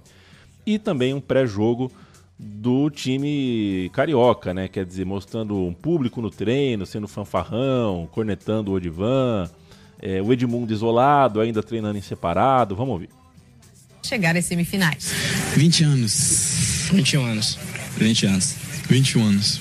Eles mal saíram da adolescência, são jovens, mas não se deixam intimidar. A prova de fogo foi em São Januário e, para o espanto de muitos, eles jogaram de igual para igual com os donos da casa. Eu tenho 18 anos e tem jogador que está praticamente a minha idade. Eu, pô, não me vejo jogando contra o Vasco em São Januário. Segurou a pressão e com certeza vai segurar de novo e vai vencer o jogo. Agora basta um simples empate para chegar à semifinal. Seis dos 11 titulares têm entre 19 e 21 anos. E eles nem parecem preocupados com todo o poderoso Vasco da Gama. Alguns chegam a ser ousados. O lateral Leandro já pensa até na festa da classificação. Claro, tenho que pensar, né? Temos que pensar na festa e chegar em Salvador contente ainda o aeroporto lotado lá, abraçando nós todos, jogadores. Se a média de idade já era baixa, ficou ainda menor com a suspensão de Arthur, o mais velho do time. O atacante de 29 anos levou o quinto amarelo e não joga contra o Vasco. Em meio à garotada, quem tem só 27 anos se sente um coroa. Eu me sinto um tio, um irmão mais velho. E tem jogador aqui até que me chama de tio. Mais do que nunca, Cerezo aposta na juventude para seguir no campeonato. O técnico quer a classificação, nem que ela seja conquistada no grito. Ô, Divan, dá mole com tudo não, Divan! Marca aquela bola, Divan! Tira pra escanteio, não dá mole não! Tu deu mole? Calma aí, cara! Não dá mole igual no último jogo não, hein? Mete raço, Divan! Edmundo significa solidão. Não fica triste não, Edmundo! O campeonato é nosso, garoto! Fica triste não, Edmundo! Por pouco eles não entram em campo. A torcida do Vasco tem sido fundamental para manter a invencibilidade do time no Campeonato Brasileiro de 99. Os inquietos torcedores realmente explodem. Incendeiam São Januário. O empate é do Vitória, porque ganhou uma, empatou a outra, e aí quando o Chicote cantou, o Edmundo foi reintegrado. Né? É, tinha que voltar, podia ser o último jogo do campeonato e a coisa foi tensa. Aos 14 minutos da etapa final, o Vasco abriu o placar, o Mauro Galvão marcou numa bola do Juninho Pernambucano, só que 10 minutos depois o Baiano fez de falta. O final do jogo foi caótico, lembrando aquele começo do Barradão. O Tuta perdeu um gol feito, o Donizete perdeu um gol também pelo Vasco. O Vasco reclamou muito de um pênalti, mas acabou 1 a 1 e o Vitória passava nessa loucura 5 a 4, 2 a 2, 1 a 1. O Vitória era semifinalista. Lente enfrentou o Vasco, que é um extraordinário time e merece a classificação. Tá de parabéns, Vitória e o seu treinador. Toninho Cerezo sendo alvo de todas as fotos por ali. A falta cobrada, Carlos Germano. Vamos para 48 minutos. Domínio de bola do Nasa. Tocou pro Felipe. Oscar Roberto Godoy olhou pro relógio. O Vasco ainda vai pro ataque. Felipe bota velocidade. Tenta bola muito forte. Vai acabar o jogo. A torcida do Vitória da Bahia vai explodir em alegria. Apita Oscar Roberto Godoy. Termina o jogo. Um para o Vasco, um para o Vitória. Cereja é comemorado. Os jogadores do Vitória se abraçam. Vitória, semifinalista do campeonato, pega o Atlético. Em Campinas, vamos acompanhar o.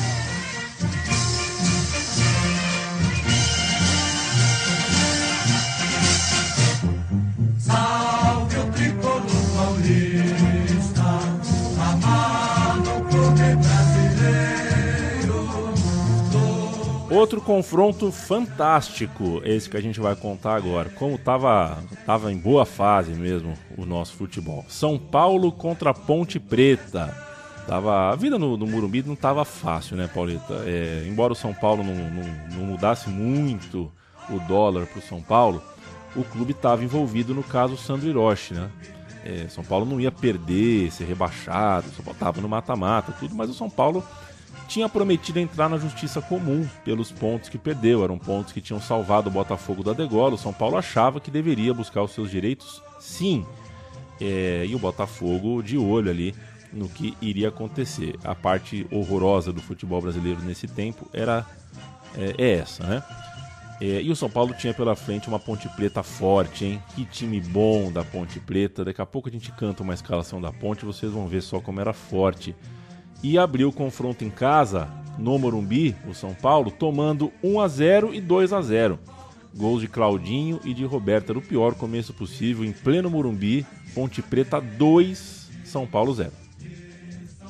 Mas aí vem um dos grandes capítulos daquele time. O Marcelinho pegou o jogo para ele e virou o jogo marcando três gols. Marcelinho Paraíba se consolidando de fato como um jogador é, de elite, um jogador decisivo. Um jogo, um jogo muito marcante para a carreira dele. Dois desses três gols são muito bonitos e essa virada do Marcelinho tá aí na, no imaginário, na memória do torcedor são paulino desde então, 1999, salvou São Paulo no confronto, fez o jogo da vida dele, marcou os três gols da vitória. Proféticas da Marcelinho. No segundo tempo eu chamei, eu disse assim, olha, eu quero que você jogue assim, mais enfiado, espere o lançamento do Souza. Você vai desequilibrar o jogo para mim. Você vai fazer os gols para ganhar o jogo. E ganhou. Após Mineiro derrubar Wagner, Marcelinho bate a falta e marca 2 a 1.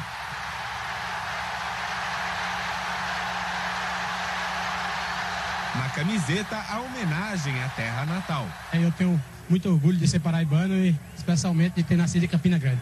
Pois Marcelinho também faz a Paraíba se orgulhar dele. Anderson cruza, França ajeita com o peito e o paraibano chuta forte. 2 a 2.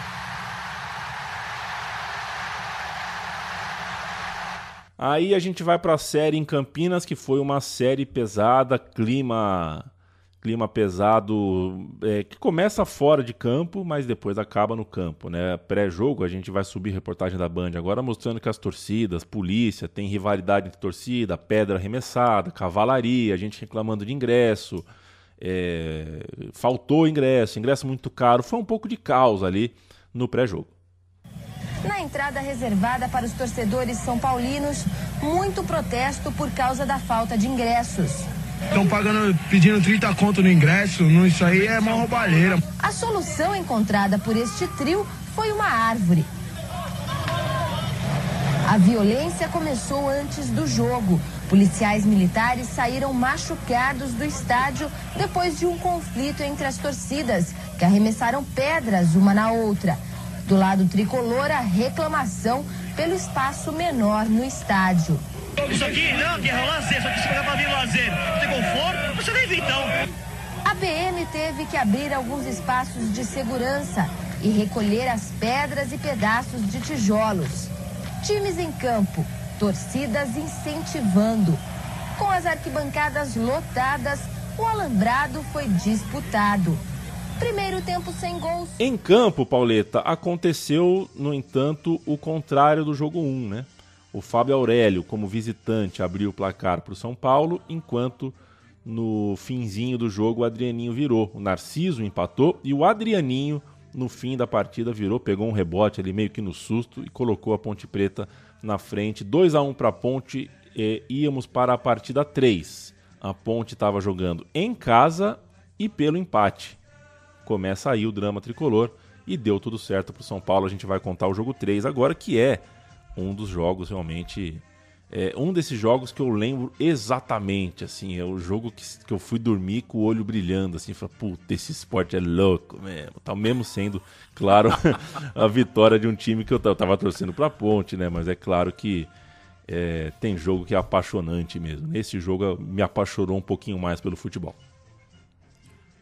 A Ponte Preta, Alexandre, Daniel, Fábio Luciano, Ronaldão e Alex Oliveira, depois Adrianinho. Que isso, hein? Que isso. Que linha, né? Roberto, que... depois Misso, Mineiro, Vander e Piá, depois Claudinho. No ataque, Luiz Fabiano e Regis. Que timaço, hein? Técnico timaço. Marco Aurélio. Ó, eu não quero ser zagueiro num time que tem Luiz Fabiano e Regis Pitbull e Piá. Você tá quer, maluco, assim... cara. É a maior concentração de insanidade numa linha de frente é, é, em mata-mata de Brasileirão. Você tá maluco. Tá louco, cara. Que trio. Nossa senhora, trio de choque. E também não quero ser atacante com Fábio Luciano e Ronaldão na zaga, não. Tá louco. O São Paulo jogou com Rogério Ceni, Anderson Lima, Wilson, Nem, depois Carlos Miguel e Fábio Aurélio. Edmilson, Jorginho, o Jorginho, o Jorginho de Deus, Tetra, Wagner e Raí. Jaques, essa, né, Carpejani foi autoral nessa, Jaques e Marcelinho Paraíba. Entrou Souza. Cara, que timaço, hein? Que timaço. Maluco. Oh, tinha nesse jogo Edmilson, Jorginho, Raí e Mineiro. E Mineiro né? É. Tinha quatro caras de Copa do Mundo ali compartilhando o meio-campo. É, só na meiuca, né? Pra não falar de só Ronaldo. Na meiuca, só na meiuca. Que doideira. É. Na escalação que você ouviu, o time tá sem o Márcio Santos. O Márcio Santos ficou no banco, entrou no fim no lugar do Jax para segurar o resultado. Ele sentiu cãibra no jogo 2, estava voltando de lesão. Lembra que ele se machucou bastante pelo São Paulo e acabou sendo barrado. Na, do lado da Ponte Preta, a gente tem um personagem que se destacou entre todos aí, que é o Piá. Vale dizer, no, Paulo, que no jogo 1, né, o jogo do Morumbi, o Piá foi expulso porque cuspiu no Souza. É o cusparado no, no Souza, foi expulso. Cumpriu suspensão no jogo 2 e voltou para o jogo 3 até fazer uma cena bizarra que eu quero que você descreva para mim. Eu tava pirando aqui na escalação. Tem seis campeões do mundo nesse jogo aí. Que coisa. O jogo tava 1 a 0 para Ponte Preta. Gol do Regis de pênalti. O Piá pegou um rebote perto da área de defesa. Ele cavou uma falta e já caiu segurando a bola. Coisa que foi deixando um pouco de acontecer, né? Era mais comum, me parece, o cara tentar convencer o juiz já segurando a bola. Ele achou que o juiz ia marcar, né? Protegeu ali para já cavar, mas o juiz deu pênalti. O Piá estava ali já dentro da área e a, a tentativa de cavar uma falta virou pênalti para o São Paulo. O Raí guardou 1 um a 1 um. É, um dos lances mais uh, curiosos, peculiares mesmo, de todos os tempos. O Piá deu esse pênalti para o São Paulo. Isso foi aos 32 minutos, estava 1 a 1 10 minutos depois estava 2 a 2 Quer dizer, abriu a porta para o descontrole ali. O Luiz Fabiano recolocou a Ponte Preta em vantagem aos 38 e de cabeça. De cabeça não, acho que foi num rebote ali, mas bola na área, né? Zagueiro na área. é, é, o Wilson empatou de novo aos 42 minutos. Então, o intervalo que deveria ser para respirar de um 2 a 2 intenso, acabou sendo de mais loucura ainda, porque é, assim que o juiz apitou o intervalo, o Wagner pulou a placa de publicidade para meter o dedo na cara de um gandula, que segundo ele estava segurando a bola. aí virou, aí virou zona e o juiz expulsou o Wagner e o Rogério Ceni ficou possesso. Vamos ouvir. Está expulso o Wagner. O Wagner saiu, deixou correndo, terminou, ele saiu correndo, porque ele ficou discutindo com o Gandula naquela bola que demorou para voltar ali. Perdeu a cabeça, saiu correndo pela lateral, foi para cima do Gandula. O jogador da ponte, o Roberto, engano, saiu correndo atrás, mas não se aproximou. O Alfredo Leblin percebeu, deu um pique, saiu, caiu em cabelo, mostrou o cartão. Só o dedo no Gandula. Não fez nada no Gandula. Só tá querendo o quê, hein? Só tá querendo o quê, hein? Rogério aqui muito irritado, muito irritado Rogério. Só tá querendo, hein?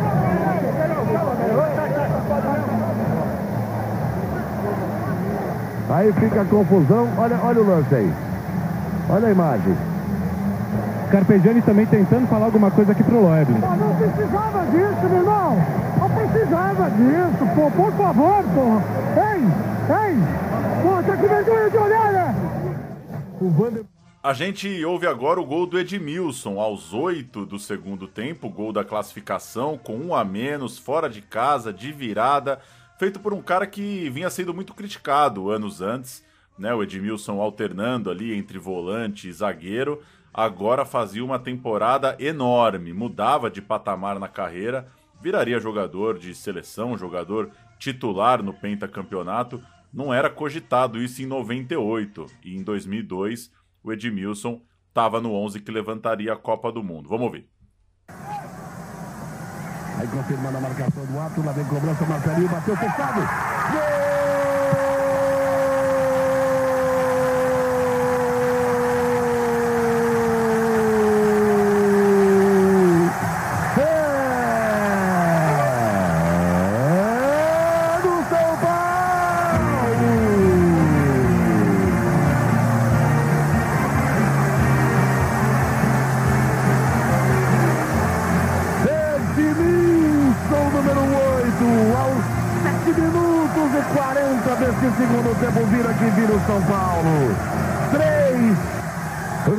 Para trás, aí o Vander, passamos dos 50. Se o juiz disse que ia dar 4, depois mais 2, tem que ir até 51. É falta para Ponte Preta, tem duas bolas em campo. Já vamos chegar a 51. A torcida da Ponte não arreda pé do São Paulo, fazia festa agora há pouco, assustada, fica quieta. Lá atrás do gol do Alexandre. Bola na área do São Paulo. E o braço. Alfredo Santos Leblin. Final de jogo no Moisés Parana em Campinas. 3 para o São Paulo, vitória heróica do São Paulo. Com 10 homens, perdia de 1 a 0, buscou 1 a 1. Perdia 2 a 1, buscou 2 a 2. Tá ouvido o gol do Edmilson, tá classificado São Paulo, classificação heróica. E sabe, e- e- enquanto eu te ouvia, Paulo, eu acho que o Edmilson tem algo de Rodrigo Caio na trajetória dele no São Paulo. É, não no, no- no estilo de jogar, nada, mas na maneira como, como ele foi criticado. É, se ele desse bom dia, ele era criticado. Se ele não desse bom dia, ele era, era criticado da mesma forma. Sabe? O Ed- O Edmilson passou por um período no São Paulo, acho que ele era criticado por qualquer coisa que acontecesse. E no fim das contas, ele era muito bom de bola, né? É, o Edmilson teve a chance de provar isso no São Paulo ainda. O Rodrigo Caio acho que não teve essa oportunidade. Eu revi recentemente alguns jogos da Copa de 2002 e fiquei bem impressionado com o Edmilson, viu? Não lembrava, não lembrava, claro, lembrava da importância dele ali, né? Tática, principalmente, num time ali com três zagueiros, que às vezes ele podia sair e tal, mas não, não lembrava que tecnicamente tinha sido um mês com tanta excelência. É impressionante o que ele limpa de jogado, o que ele acha de passe é, é bem impressionante. A gente vai falar agora de Corinthians e Guarani. Esse confronto a gente vai passar rapidinho porque não teve grandes coisas, né? Até teve, Mas enfim, começou com 0 a 0 em Campinas. Esse 0 a 0 foi descrito pela mídia como chato, um jogo travado, né? O Guarani surpreendeu por ser defensivo demais no jogo que deveria ser o jogo de tentar buscar a vitória. E o Corinthians não se importou com isso, gostou do 0 a 0 Foi um jogo sem maiores uh, acontecimentos. No jogo 2, que o Corinthians mandou para o Morumbi, deu 2 a 0 O Guarani, tava, o Guarani reclamou muito de um pênalti, né? É, o Paulo, que foi o cara que sofreu o pênalti, chegou até ir pro hospital com afundamento da, da face. Foi um. Ele pôs a cabeça, o João Carlos pôs o pé. Ou o Scheidt pôs o pé. Quem foi? Não, nenhum nem outro, gente. Que, nenhum nem outro. A zaga do Corinthians era Márcio Costa e Nenê. Não, não lembro quem foi, gente. Vocês me perdoam, não lembro quem foi. Mas é isso, chutou a cara. Pro Guarani foi um chute na cara. Pro árbitro foi um, um acidente. É, e também teve um gol de impedimento que pode ter sido mal anulado. Seja como for, deu Corinthians 2 a 0 na partida 2 e o jogo 3 no Morumbi de novo. O Corinthians podia perder até por 2 a 0 que estava classificado, Paulo. O Corinthians para o jogo 3, Dida, Índio, Márcio Costa, Nenê e Kleber, Fred Rincon, Vampeta, Ricardinho, Marcelinho, Edilson e Luizão. Entrou Gilmar Fubá no Vampeta, entrou o Edu é, revelação do time no lugar do Ricardinho, entrou o Dinei no Luizão, o técnico agora era Oswaldo de Oliveira. O Guarani jogou com Gleger, aí o time tinha Edu Dracena, Marinho, Marcelo Souza, Luciano Baiano, Valdir Souza, Renatinho Silvinho, Rubens Cardoso, Gilson Batata e Marcinho. Era um time treinado pelo Carlos Alberto Silva, provavelmente no 3-5-2. Entraram Ramos, Rodrigo Jaú, e Luiz Fernando. O Guarani abriu o placar com o Marcinho, um gol bonito. O time jogou, jogou bola. O time jogou bola. O Guarani se colocou em campo, teve um pênalti, um pênalti que poderia colocar fogo no jogo, porque se você faz 2 a 0 precisando de um 3 a 0 pronto, temos um jogo, como diria o outro lá, né? Como diria o, o, o moço de Fort Lauderdale. Mas é, é, não teve isso, porque o Dida estava naquela fase, né? E o Dida pegou o pênalti pouco depois, o Luizão empatou um a um. Um abraço e a gente ouve o Rincon, o Oswaldinho e o Dida é, pegando o pênalti. O Rincon e o Oswaldinho falam sobre essa classificação do Corinthians que foi sem brilho. Isso era importante destacar. O time classificou, mas eu acho que não jogou bem, né? Eu acho que o time deixou o time Guarani tomar a iniciativa e ali foi difícil, né? Naquele momento do gol, a equipe realmente se desequilibrou um pouco, se apavorou. Nenê, o zagueiro apavorado, fez até pênalti. Sorte dele que Dida assustou Marcelo Souza. E foi assim, errando, sofrendo. E a gente termina com as quartas de final com Cruzeiro e Atlético. A gente deixou o clássico mineiro para o fim e para pegar a temperatura do confronto, vamos de sobe som com Fala Povo, com, enfim, reportagem nas ruas de BH é sempre algo para a gente uh, apreciar. Vamos ouvir. Esta, já para quem estava trabalhando, como os motoristas de ônibus, nem tanto. Mais complicado por causa da bagunça, né? A gente não trabalha tranquilo no meio das pedras que, que mandam na gente, né? no ônibus, né? Mas fazer o quê? A gente tem que trabalhar, né? Teve torcedor entrando de gaiato no meio da torcida errada. Acabei de ligar para a BH Trans, me informou que não tinha divisão de torcida. Todas aqui, entendeu? Por isso que eu vim. Passaram informação para você que foi informação errada. Os ambulantes estavam animados com as vendas. Tendo uma boa saída, né, cara? Os cruzeirenses atleticano tudo comprando aí, né? No estádio, o clima aparentemente estava tranquilo. Tinha até cruzeirense lado a lado com o atleticano. Como é que fica isso aí? Nunca saiu briga, não, em família? Não, não, sai não. Dá pra conviver na boa mesmo depois do Tá jogo? bom, mesmo depois, depois ainda melhor ainda, principalmente quando o Cruzeiro ganha. A gente toma uma pra comemorar a vitória. Tristeza. O mundo melhor para nós. Somos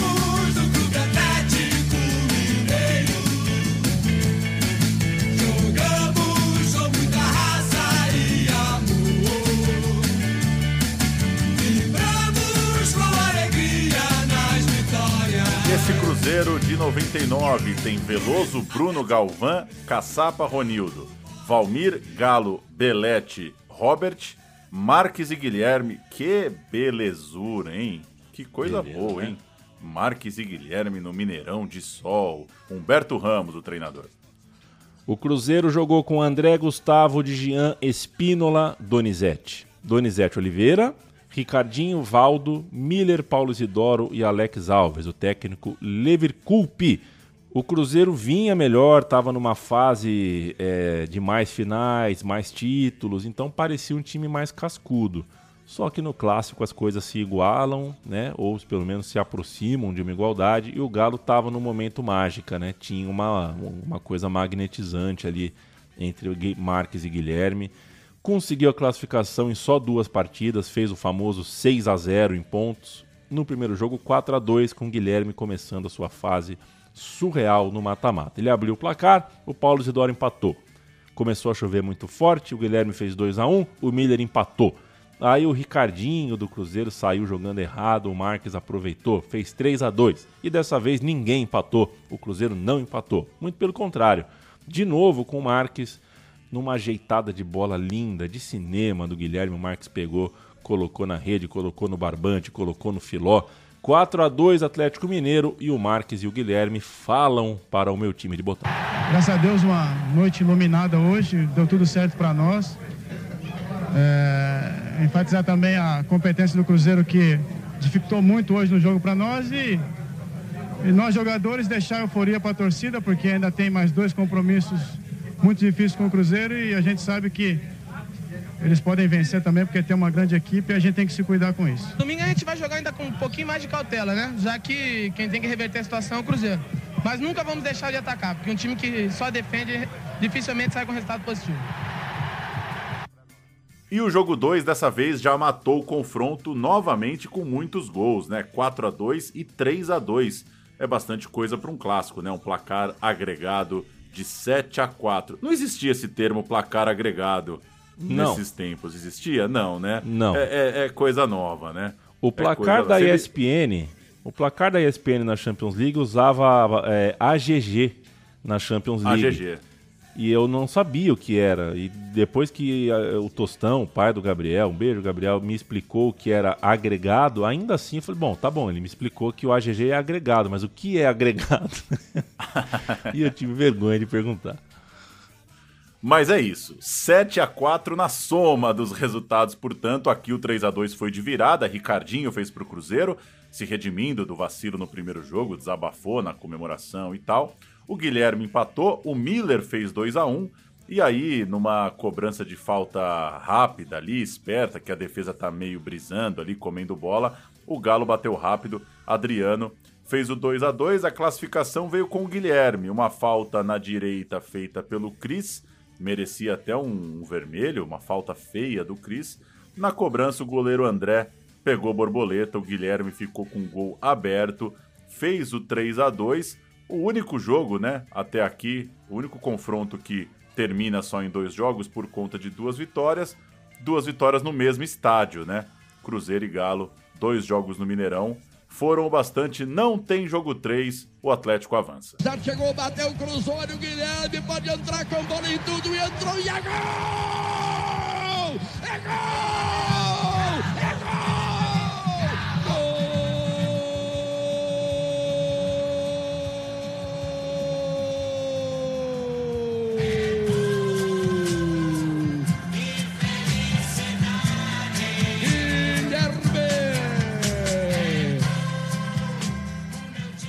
O Atlético está classificado e a gente continua com o Atlético Mineiro abrindo as semifinais. Atlético Mineiro contra Vitória. Havia uma rivalidade no ar, Pauleta.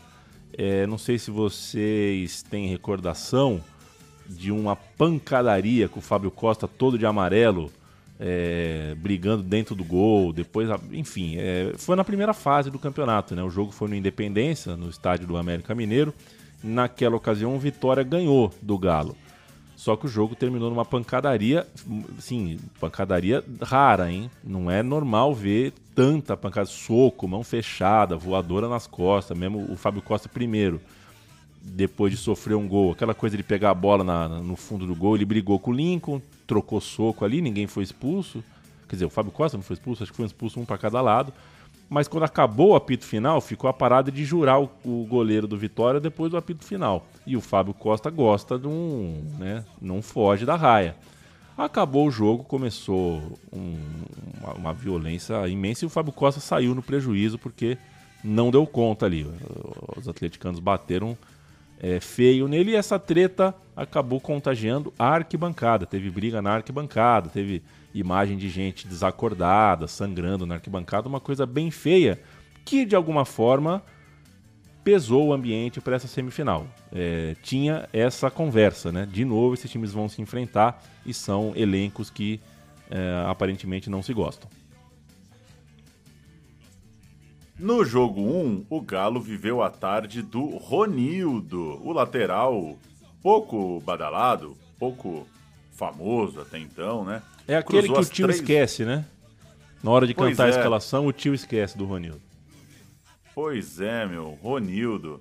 Que lembrança, hein? Aliás, é, é muito interessante, né? Como o mata-mata também tem dessas, né? De um jogo ficar muito marcado por um cara. E se você jogar Ronildo, Atlético Mineiro, aí no Google, vai aparecer esse jogo. Três cruzamentos do Ronildo, três gols, 3 a 0 para o Galo no Mineirão. Guilherme, Guilherme e Belete. E aí, a gente não pode perder as contas, o Guilherme já tem seis gols em três jogos nessa fase final. Esse 3 a 0 deu uma mudada na perspectiva né, baiana de decidir em casa, porque agora a vantagem era, muita, era muito grande, né? É, mesmo né, um, um, empate, por exemplo, o, e o Galo ainda tinha três gols de vantagem para um terceiro jogo, a coisa ficava difícil para o Vitória a partir dali. Nesse jogo, o Galo jogou com Veloso, Bruno, Galvão, Caçapa, Ronildo, Valdir, Galo, Belete, Robert, Marques e Guilherme. O Vitória, Fábio Costa, Rodrigo, Moisés, Eloy, Leandro Bochecha.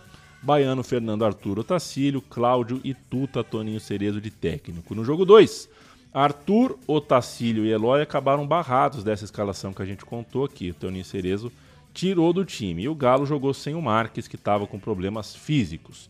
O Vitória até deu conta da pressão por vencer, né, que era uma, uma pressão forte. Poderia sair na frente no primeiro tempo, jogou bem, o Veloso pegou uma bola incrível, o travessão salvou o Veloso numa outra oportunidade, mas na etapa final, finalmente o Vitória abriu o placar. Aos 27 minutos, numa bombaça de longe, o Cláudio fez o gol. O que não serviu muito, porque no minuto seguinte o Curê sofreu um pênalti que o Guilherme converteu. Preste atenção, são sete gols em quatro jogos no mata-mata.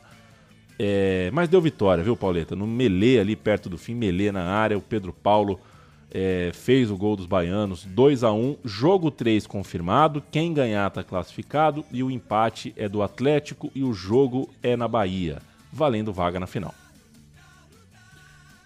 Que beleza, hein? Jogo decisivo, com chances ainda, claro, para o Vitória, conseguiu se recuperar, mas não deu jogo. O Marques voltou, abriu o placar logo aos 11. Aos 18, o Guilherme fez outro, oito gols já no mata-mata. E, de novo, o Vitória tomava dois gols de forma muito rápida, né? É, tal qual lá no, no 5 a 4 do Vasco, né? É, tomou dois gols de cara, mas dessa vez não conseguiu reagir. O Guilherme fez mais um.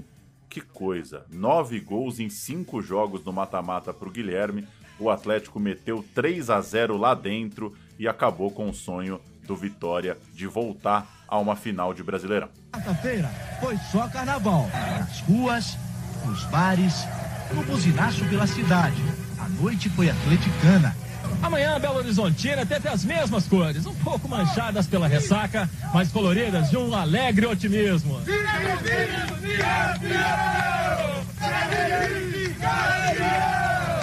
O atleticano desfilou de preto e branco, ansioso para vibrar também na final. Ninguém estava nem aí para o favoritismo do Corinthians. E agora nós vamos com tudo, torcida do Timão, vamos ser campeão de novo. Agora nós vamos ser bicampeão brasileiro e campeão da Libertadores. E ano que vem, se Deus quiser, nós estamos lá em Tóquio também. primeiro campeão nacional. A outra semifinal juntou Corinthians e São Paulo. Aqui um confronto que eu classifico, Pauleta, é, Corinthians e São Paulo fazem um majestoso, né? O jogo 1 um dessa semifinal, se me perguntarem, se alguém falar, faz um ranking aí. Claro, vou estudar a história, tem final, muitas finais entre eles, mas eu acho que esse jogo é pelo menos top 3 na história do duelo. Disputado num ambiente frenético, com times muito bons, com ídolos muito grandes, como o Raí, por exemplo, em campo, Marcelinho Carioca de outro. Tem tudo. Esse jogo tem tudo e vai muito além dos icônicos, famosos e inesquecíveis pênaltis perdidos pelo Raí. Eu canto São Paulo. Rogério Ceni, Paulão, nem Wilson, três zagueiros do Carpegiani. Jorginho, Edmilson, Fabiano e Fábio Aurélio fazendo uma linha uh, no 3-5-2 com o Raí à frente. No ataque, Marcelinho Paraíba e França entraram Souza e Jaques, o técnico, como já disse, Carpegiani. É curioso, o Carpegiani, ídolo de Vitor Birner, né? É, uhum. Mais uma vez tem uma escalação do São Paulo colocando um, um meia no lugar de um zagueiro. Então, no fim das contas, muitas vezes o esquema de três zagueiros era desmontado, né? Tinha essa variação para entrar um meia no segundo tempo e fazer uma linha de quatro. O Corinthians de Dida, depois Maurício, tem essa. Índio, Márcio Costa, Nenê e Kleber, o cruzamento mais insano que vimos. Fred Rincon, Vampeta, Ricardinho, Marcelinho, Edilson, Luizão, de novo entrou Edu, de novo entrou Dinei, eram os principais reservas ali do Oswaldo de Oliveira. Aos 23 minutos, bola parada na direita, o Nenê cai no primeiro pau, mas o rebote sobra para ele, a bola fica me chuta, me chuta, ele faz o primeiro gol do jogo deitado. Corinthians 1 a 0. Aos 29 minutos, o Raí pega um chute seco, acho que quem dá o passe é o França, ele bate forte na bola, seco, empata de fora da área. Logo depois, aos 31, o Marcelinho Carioca faz um lançamento daqueles que é dá vontade de, de, de, demitir o cara, sabe? É sacanagem o lançamento do cara, assim, não, não pode ser. E o Ricardinho domina também como se fosse a coisa mais fácil do mundo, já domina pondo na frente, bate na saída do Rogério Ceni, 2 a 1 Corinthians. Aos 39, de novo, assim como foi em Campinas, Edmilson de cabeça marca o gol para o São Paulo. 2 a 2 Esse foi o primeiro tempo. O França machucou, não voltou para o intervalo. É 2 a 2 no primeiro tempo frenético, Pauleta. Seis minutos do segundo tempo, tem um contragolpe corintiano acionado pelo Dida, que acabou em pênalti do zagueiro Wilson no Edilson. É, o Dida tinha armado um lance igual no primeiro tempo que acabou não dando em nada. Dessa vez, a arrancada do Edilson valeu a pena. Marcelinho guardou. Aos 16, mão na bola do Nenê, pênalti para o São Paulo e Dida defende. Aos 21, Raí ia fazer o segundo dele com a bola rolando. O Márcio Costa acabou tirando em cima da linha. E aos 45, o Kleber derrubou o Carlos Miguel. Outro pênalti. O Raí perdeu de novo perdeu o primeiro aos no pênalti dos 16, perdeu o segundo nos no pênalti dos 45 do segundo tempo. Aí para cobrança, 3 a 2 para o Corinthians. As emoções não cessam. Partiu Raí, pé direito. Defendeu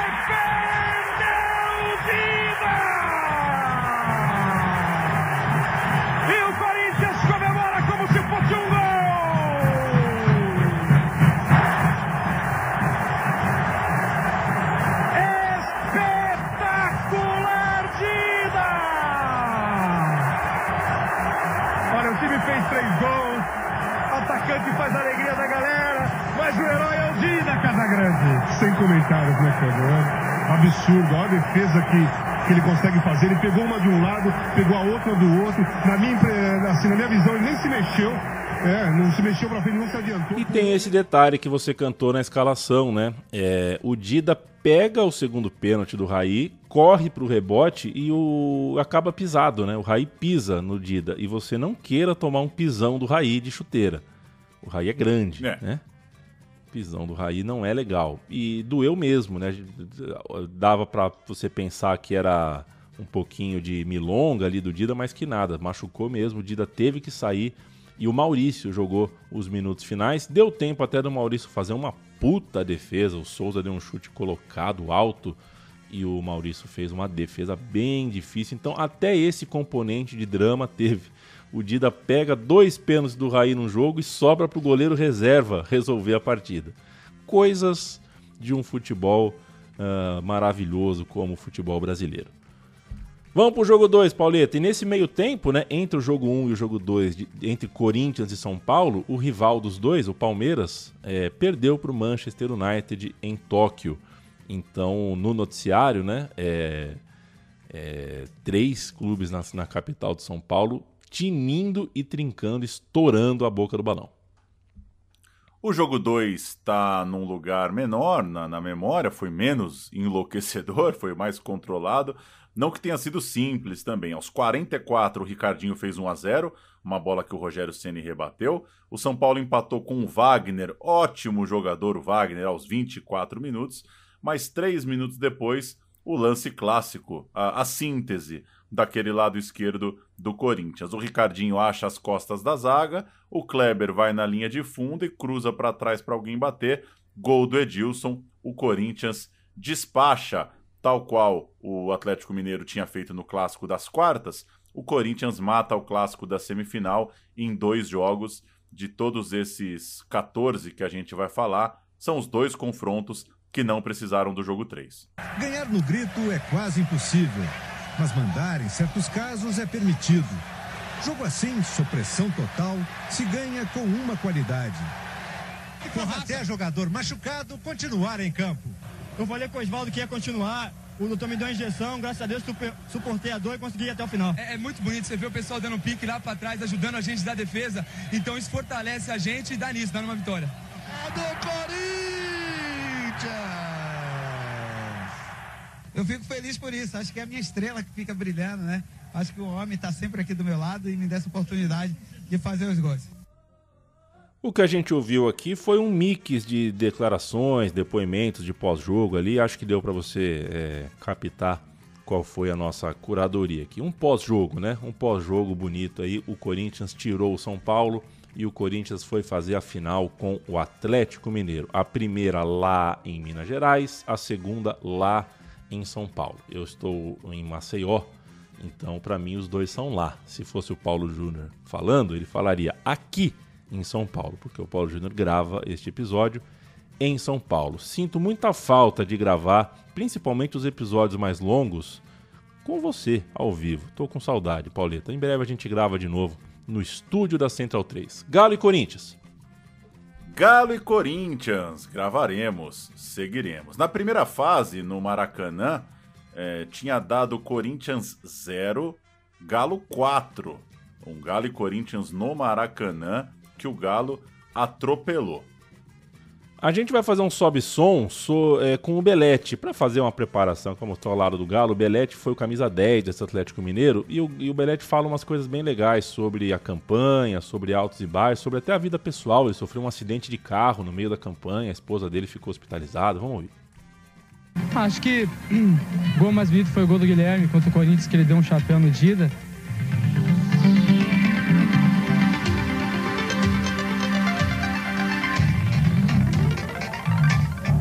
Lance, assim, em termo, é a comemoração do banco de reservas do Atlético, que sempre comemora com muita vontade, como se estivesse dentro de campo jogando. Isso mostra a união da equipe. Uma grande mágoa que você teria sofrido nesse Campeonato Brasileiro? É, foi um momento triste, o acidente que eu tive de carro, eu e minha noiva, onde eu fiquei 60 dias afastado aí. Foi um momento ruim, mas compensou com a classificação do Atlético às semifinais e saber que minha noiva já está bem. E agora, o que vem por aí? Mais surpresa, a gente se surpreendeu três vezes esse ano, que foi sendo campeão mineiro, foi classificando para as quartas de final e agora classificando para a semifinal. E vamos surpreender mais uma vez ainda. Quando eu falo é, é, né, bem legais, são as coisas esportivas, né? Claro, o, o, acidente de carro não é, não é legal. O Belete que fez realmente é, talvez o seu grande ano é, de projeção, né? Passou um tempo no Cruzeiro, um tempo no São Paulo, estava emprestado ao Atlético. É nesse ano acho que ele começa a ser levado mais a sério, para valer mesmo, e acaba jogando a Copa do Mundo seguinte. Aquele Galo estava numa onda realmente muito boa, estava encantado, seria o mais difícil adversário do Corinthians entre os possíveis, tanto que no Mineirão, entupido e molhado, porque choveu a beça e essa fase final sempre em dezembrão, dezembro chove, né? Ele, é, o Atlético fez gol com 15 segundos de partida. O Guilherme foi para a rede a, a Itatiaia narrou assim. Apita o árbitro. Saiu o Atlético, começou a partida. Primeira bola pelo lado direito para a evolução de Bruno. Bruno soltou, soltou para a ponta direita. Benete correu, Benete apanhou, Benete fugiu. Invadiu, correu pela linha de fundo, cruzou para Guilherme. Atlético!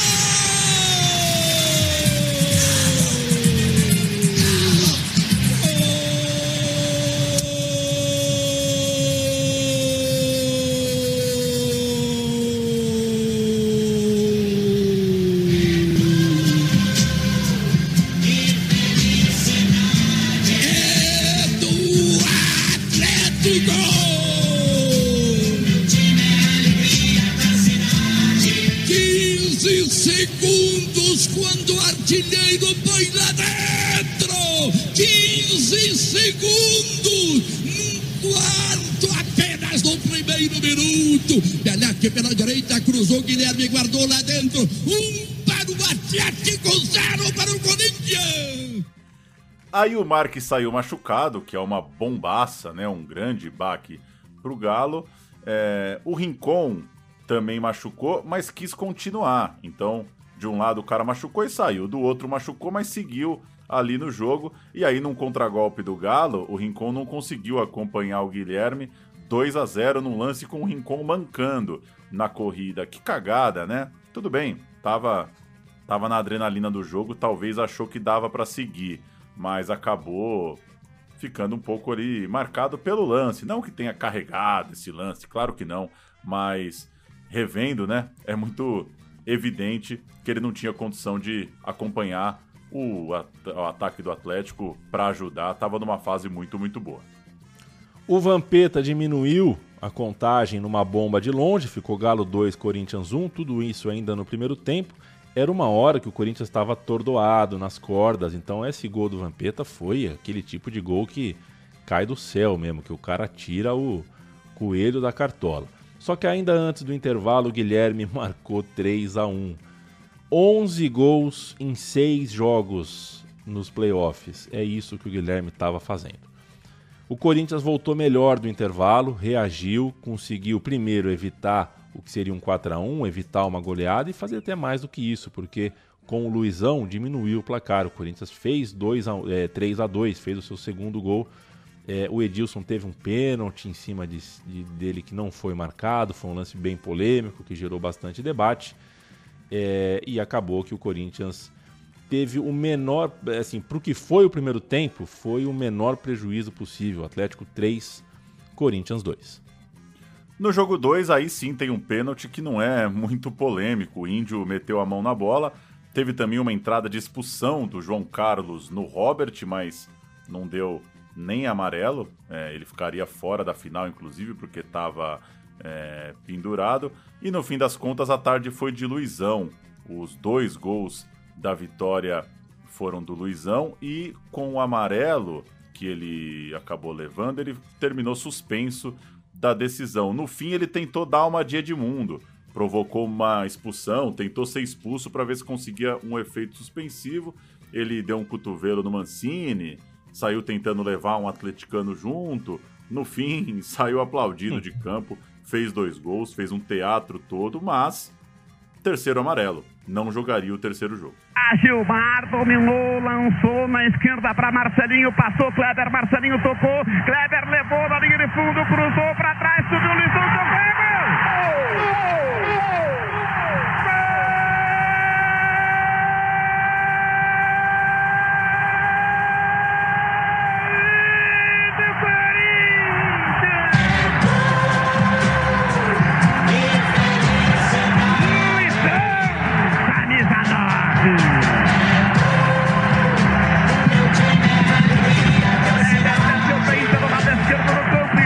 9. Levantou na boca do gol. Bola na cabeça de Luizão. Ele subiu livre, abriu os olhos, fez pouso, olhou e cabeceou firme no canto esquerdo de Veloso. Na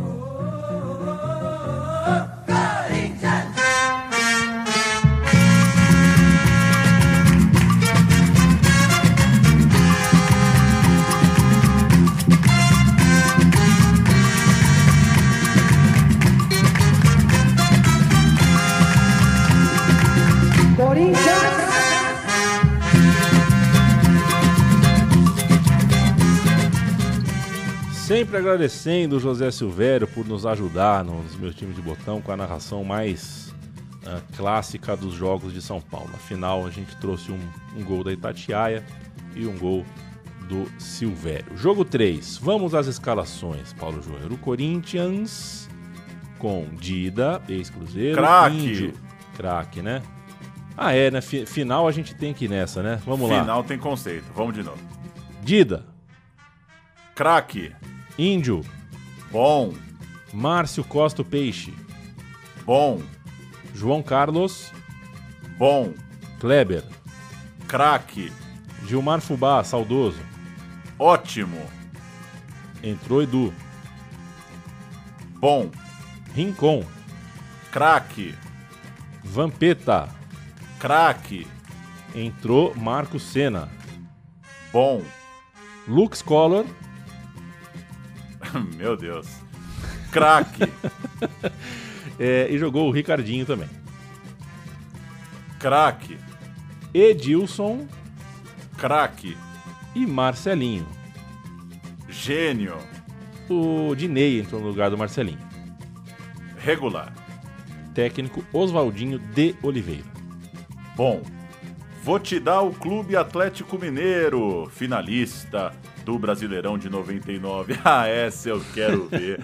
Já começa. Eu tô me sentindo no Mario Kart, deixando uma casca de banana pro Luigi. Veloso. Regular, vai. Não é possível. Bruno, cadê você, Regular. Bruno? Regular. Cláudio Caçapa. Bom. Galvão. Bom. Ronildo, homem de um jogo só. Regular. Galo. Bom. Valdir. Regular. Entrou Mancini, que flertou com o posto de rei de Roma. Ótimo. Forcei a barra. Belete. Belete, ótimo. Robert Doidinho, um maestro no Twitter. Ótimo. Adriano. Bom. Lincoln. Ótimo. Depois Hernani. Bom. Não jogou Marques, mas jogou Guilherme. Excelente. Técnico Humberto Ramos. Jogou pouco sem nota. Noite de quarta, quase Natal, 22 de dezembro, chicote estalando, dezembrão, tampão do dedo escapando na rua, é golzinho, é skate, é pipa, é o caralho, é peão. que loucura. Mas chove muito em São Paulo e quando chove, joga peão na garagem. Tinha uma garagem lá de um vizinho que ele deixava, ele tinha, sempre tem um vizinho na rua que deixa o portão mais aberto, né? Sim. É, não, não trancar o portão era um costume. Deixar arreganhado, minha mãe já achava avacalhação. Esse vizinho deixava arreganhado, então quando chovia, a garagem dele se tornava uma extensão da própria rua. Trânsito para chegar no estádio, dia meio puxado, chuva, coisa e tal, preocupação com o gramado e o Corinthians sem Luizão. Como a gente acabou de citar na escalação, jogou o Gilmar Fubá. Então ele vai só de Marcelinho e Edilson na frente, vai de Gilmar reforçando o meio de campo. O Galo não tinha o Marques, a gente já viu, jogou com o Lincoln na frente e acabou que desfalque, chuva, tensão, jogo 3 de uma final, acabou que a decisão foi meio travada, foi meio sem espaço. É como se fala, né? Finais geralmente são assim e tal e coisa. Essa final foi a final clássica mesmo.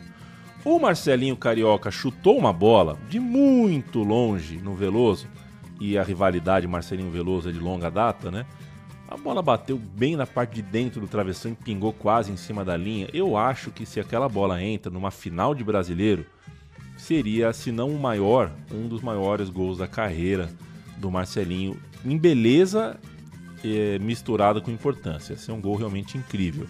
O Atlético Mineiro, no segundo tempo, criou chances boas, jogou muito por dentro o Atlético. É, em vez de, né, a gente está acostumado, time que quer o resultado cruza muita bola. Esse Atlético jogou muito por dentro, criou muita oportunidade é, pelos meias ali, com, com a costura do Robert, do Lincoln, do, do né? e criou pelo menos duas ou três assim chances que dá para você falar pecado. Em final de campeonato é pecado. O Atlético Mineiro é, foi grande para criar as oportunidades. O Corinthians, assim como no começo da final de 98, é, não jogou tão bem, né? Não foi aquele Corinthians mágico que a gente está acostumado. Quando a gente lembra desse Corinthians, a gente está acostumado a ver magia, né? Esse Corinthians estava um pouco tenso em campo, correu risco demais e em dado momento do, do da final é, abraçou o regulamento mesmo e fez o jogo de deixar o tempo correr mesmo quando o Belete foi expulso. Né? O Atlético Mineiro passou um tempo com um jogador a menos, mas ainda assim fazendo seu tudo ou nada contra o Corinthians, que, sólido o suficiente para segurar o placar, foi campeão e o Galvão Bueno narrou o final do jogo assim. Kleber de Neymar, Kerdani tenta, Ricardinho vem. Bruno botou na frente, chega Rincon, bola batida pro gol, Dido olhou, ela passou, foi pela linha de fundo. Mino, juiz que queria jogo até 48, 47 50. Vai parando pelo meio Simon, vai erguendo o braço, olhou pro cronômetro. Vai terminar, acabou!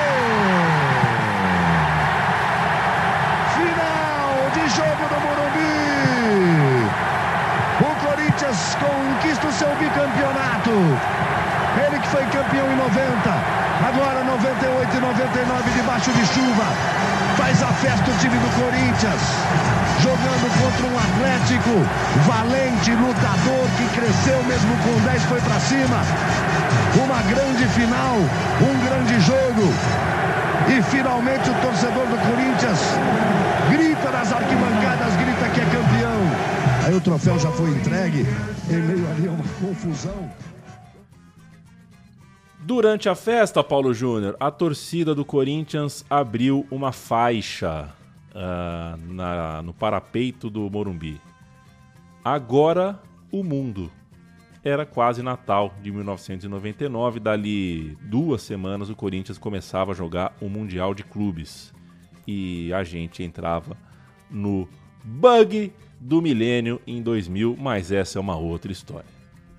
Quando deu meia-noite, eu fui na porra do micro-ondas e ele não explodiu. Eu me, eu me ofereci ao suicídio, eu me ofereci a morrer com o micro-ondas da avó Adelaide explodindo na minha cara. Como é bom ser criança. Marcelinho Carioca é a bola de ouro. Marcelinho passa aquela reta final de campeonato falando que tá mais light, tá mais focado, que aquelas confusões com Luxemburgo são coisas do passado, e ele faz um senhor campeonato brasileiro. Então, o campeonato de 98 é muito mais marcante para o Edilson, o de 99 é bem marcante para o Marcelinho. A seleção do campeonato tem Dida, Bruno, Roque Júnior, Caçapa e Leandro, Rincon, Vampeta, Belete, Marcelinho, Marques e Guilherme. Ou seja, se você considerar Corinthians e Galo finalistas, você só tem dois intrusos que não são de Corinthians ou de Galo, o Roque Júnior, zagueiro do Palmeiras, o Leandro, lateral esquerdo do Vitória. Muito interessante como os finalistas de fato eram os, os, os times que tinham ali os principais destaques individuais. Falei que na temporada anterior o Viola foi artilheiro com 21, dessa vez o Guilherme foi artilheiro com 28. Essa reta final do Guilherme garantiu uma arrancada no posto de goleador do ano de 99. A gente agradece a sua companhia e dessa vez não é pedir desculpa, mas a gente agradece a sua compreensão de antemão. É, os nossos episódios já têm uma duração bem razoável, mas esse, como são 14 confrontos, dois campeonatos inteiros ali de mata-mata, a gente é, ficou com um programa ainda maior do que a nossa média. É, eu acho que você compreende o motivo e se chegou até aqui, é, puxa vida, te agradeço muito. Você separou um tempão do seu dia para ficar na nossa companhia e isso é muito valioso para a gente. Daqui 15 dias a gente volta com mais uma edição. Beijo para você, Pauleta. Beijo.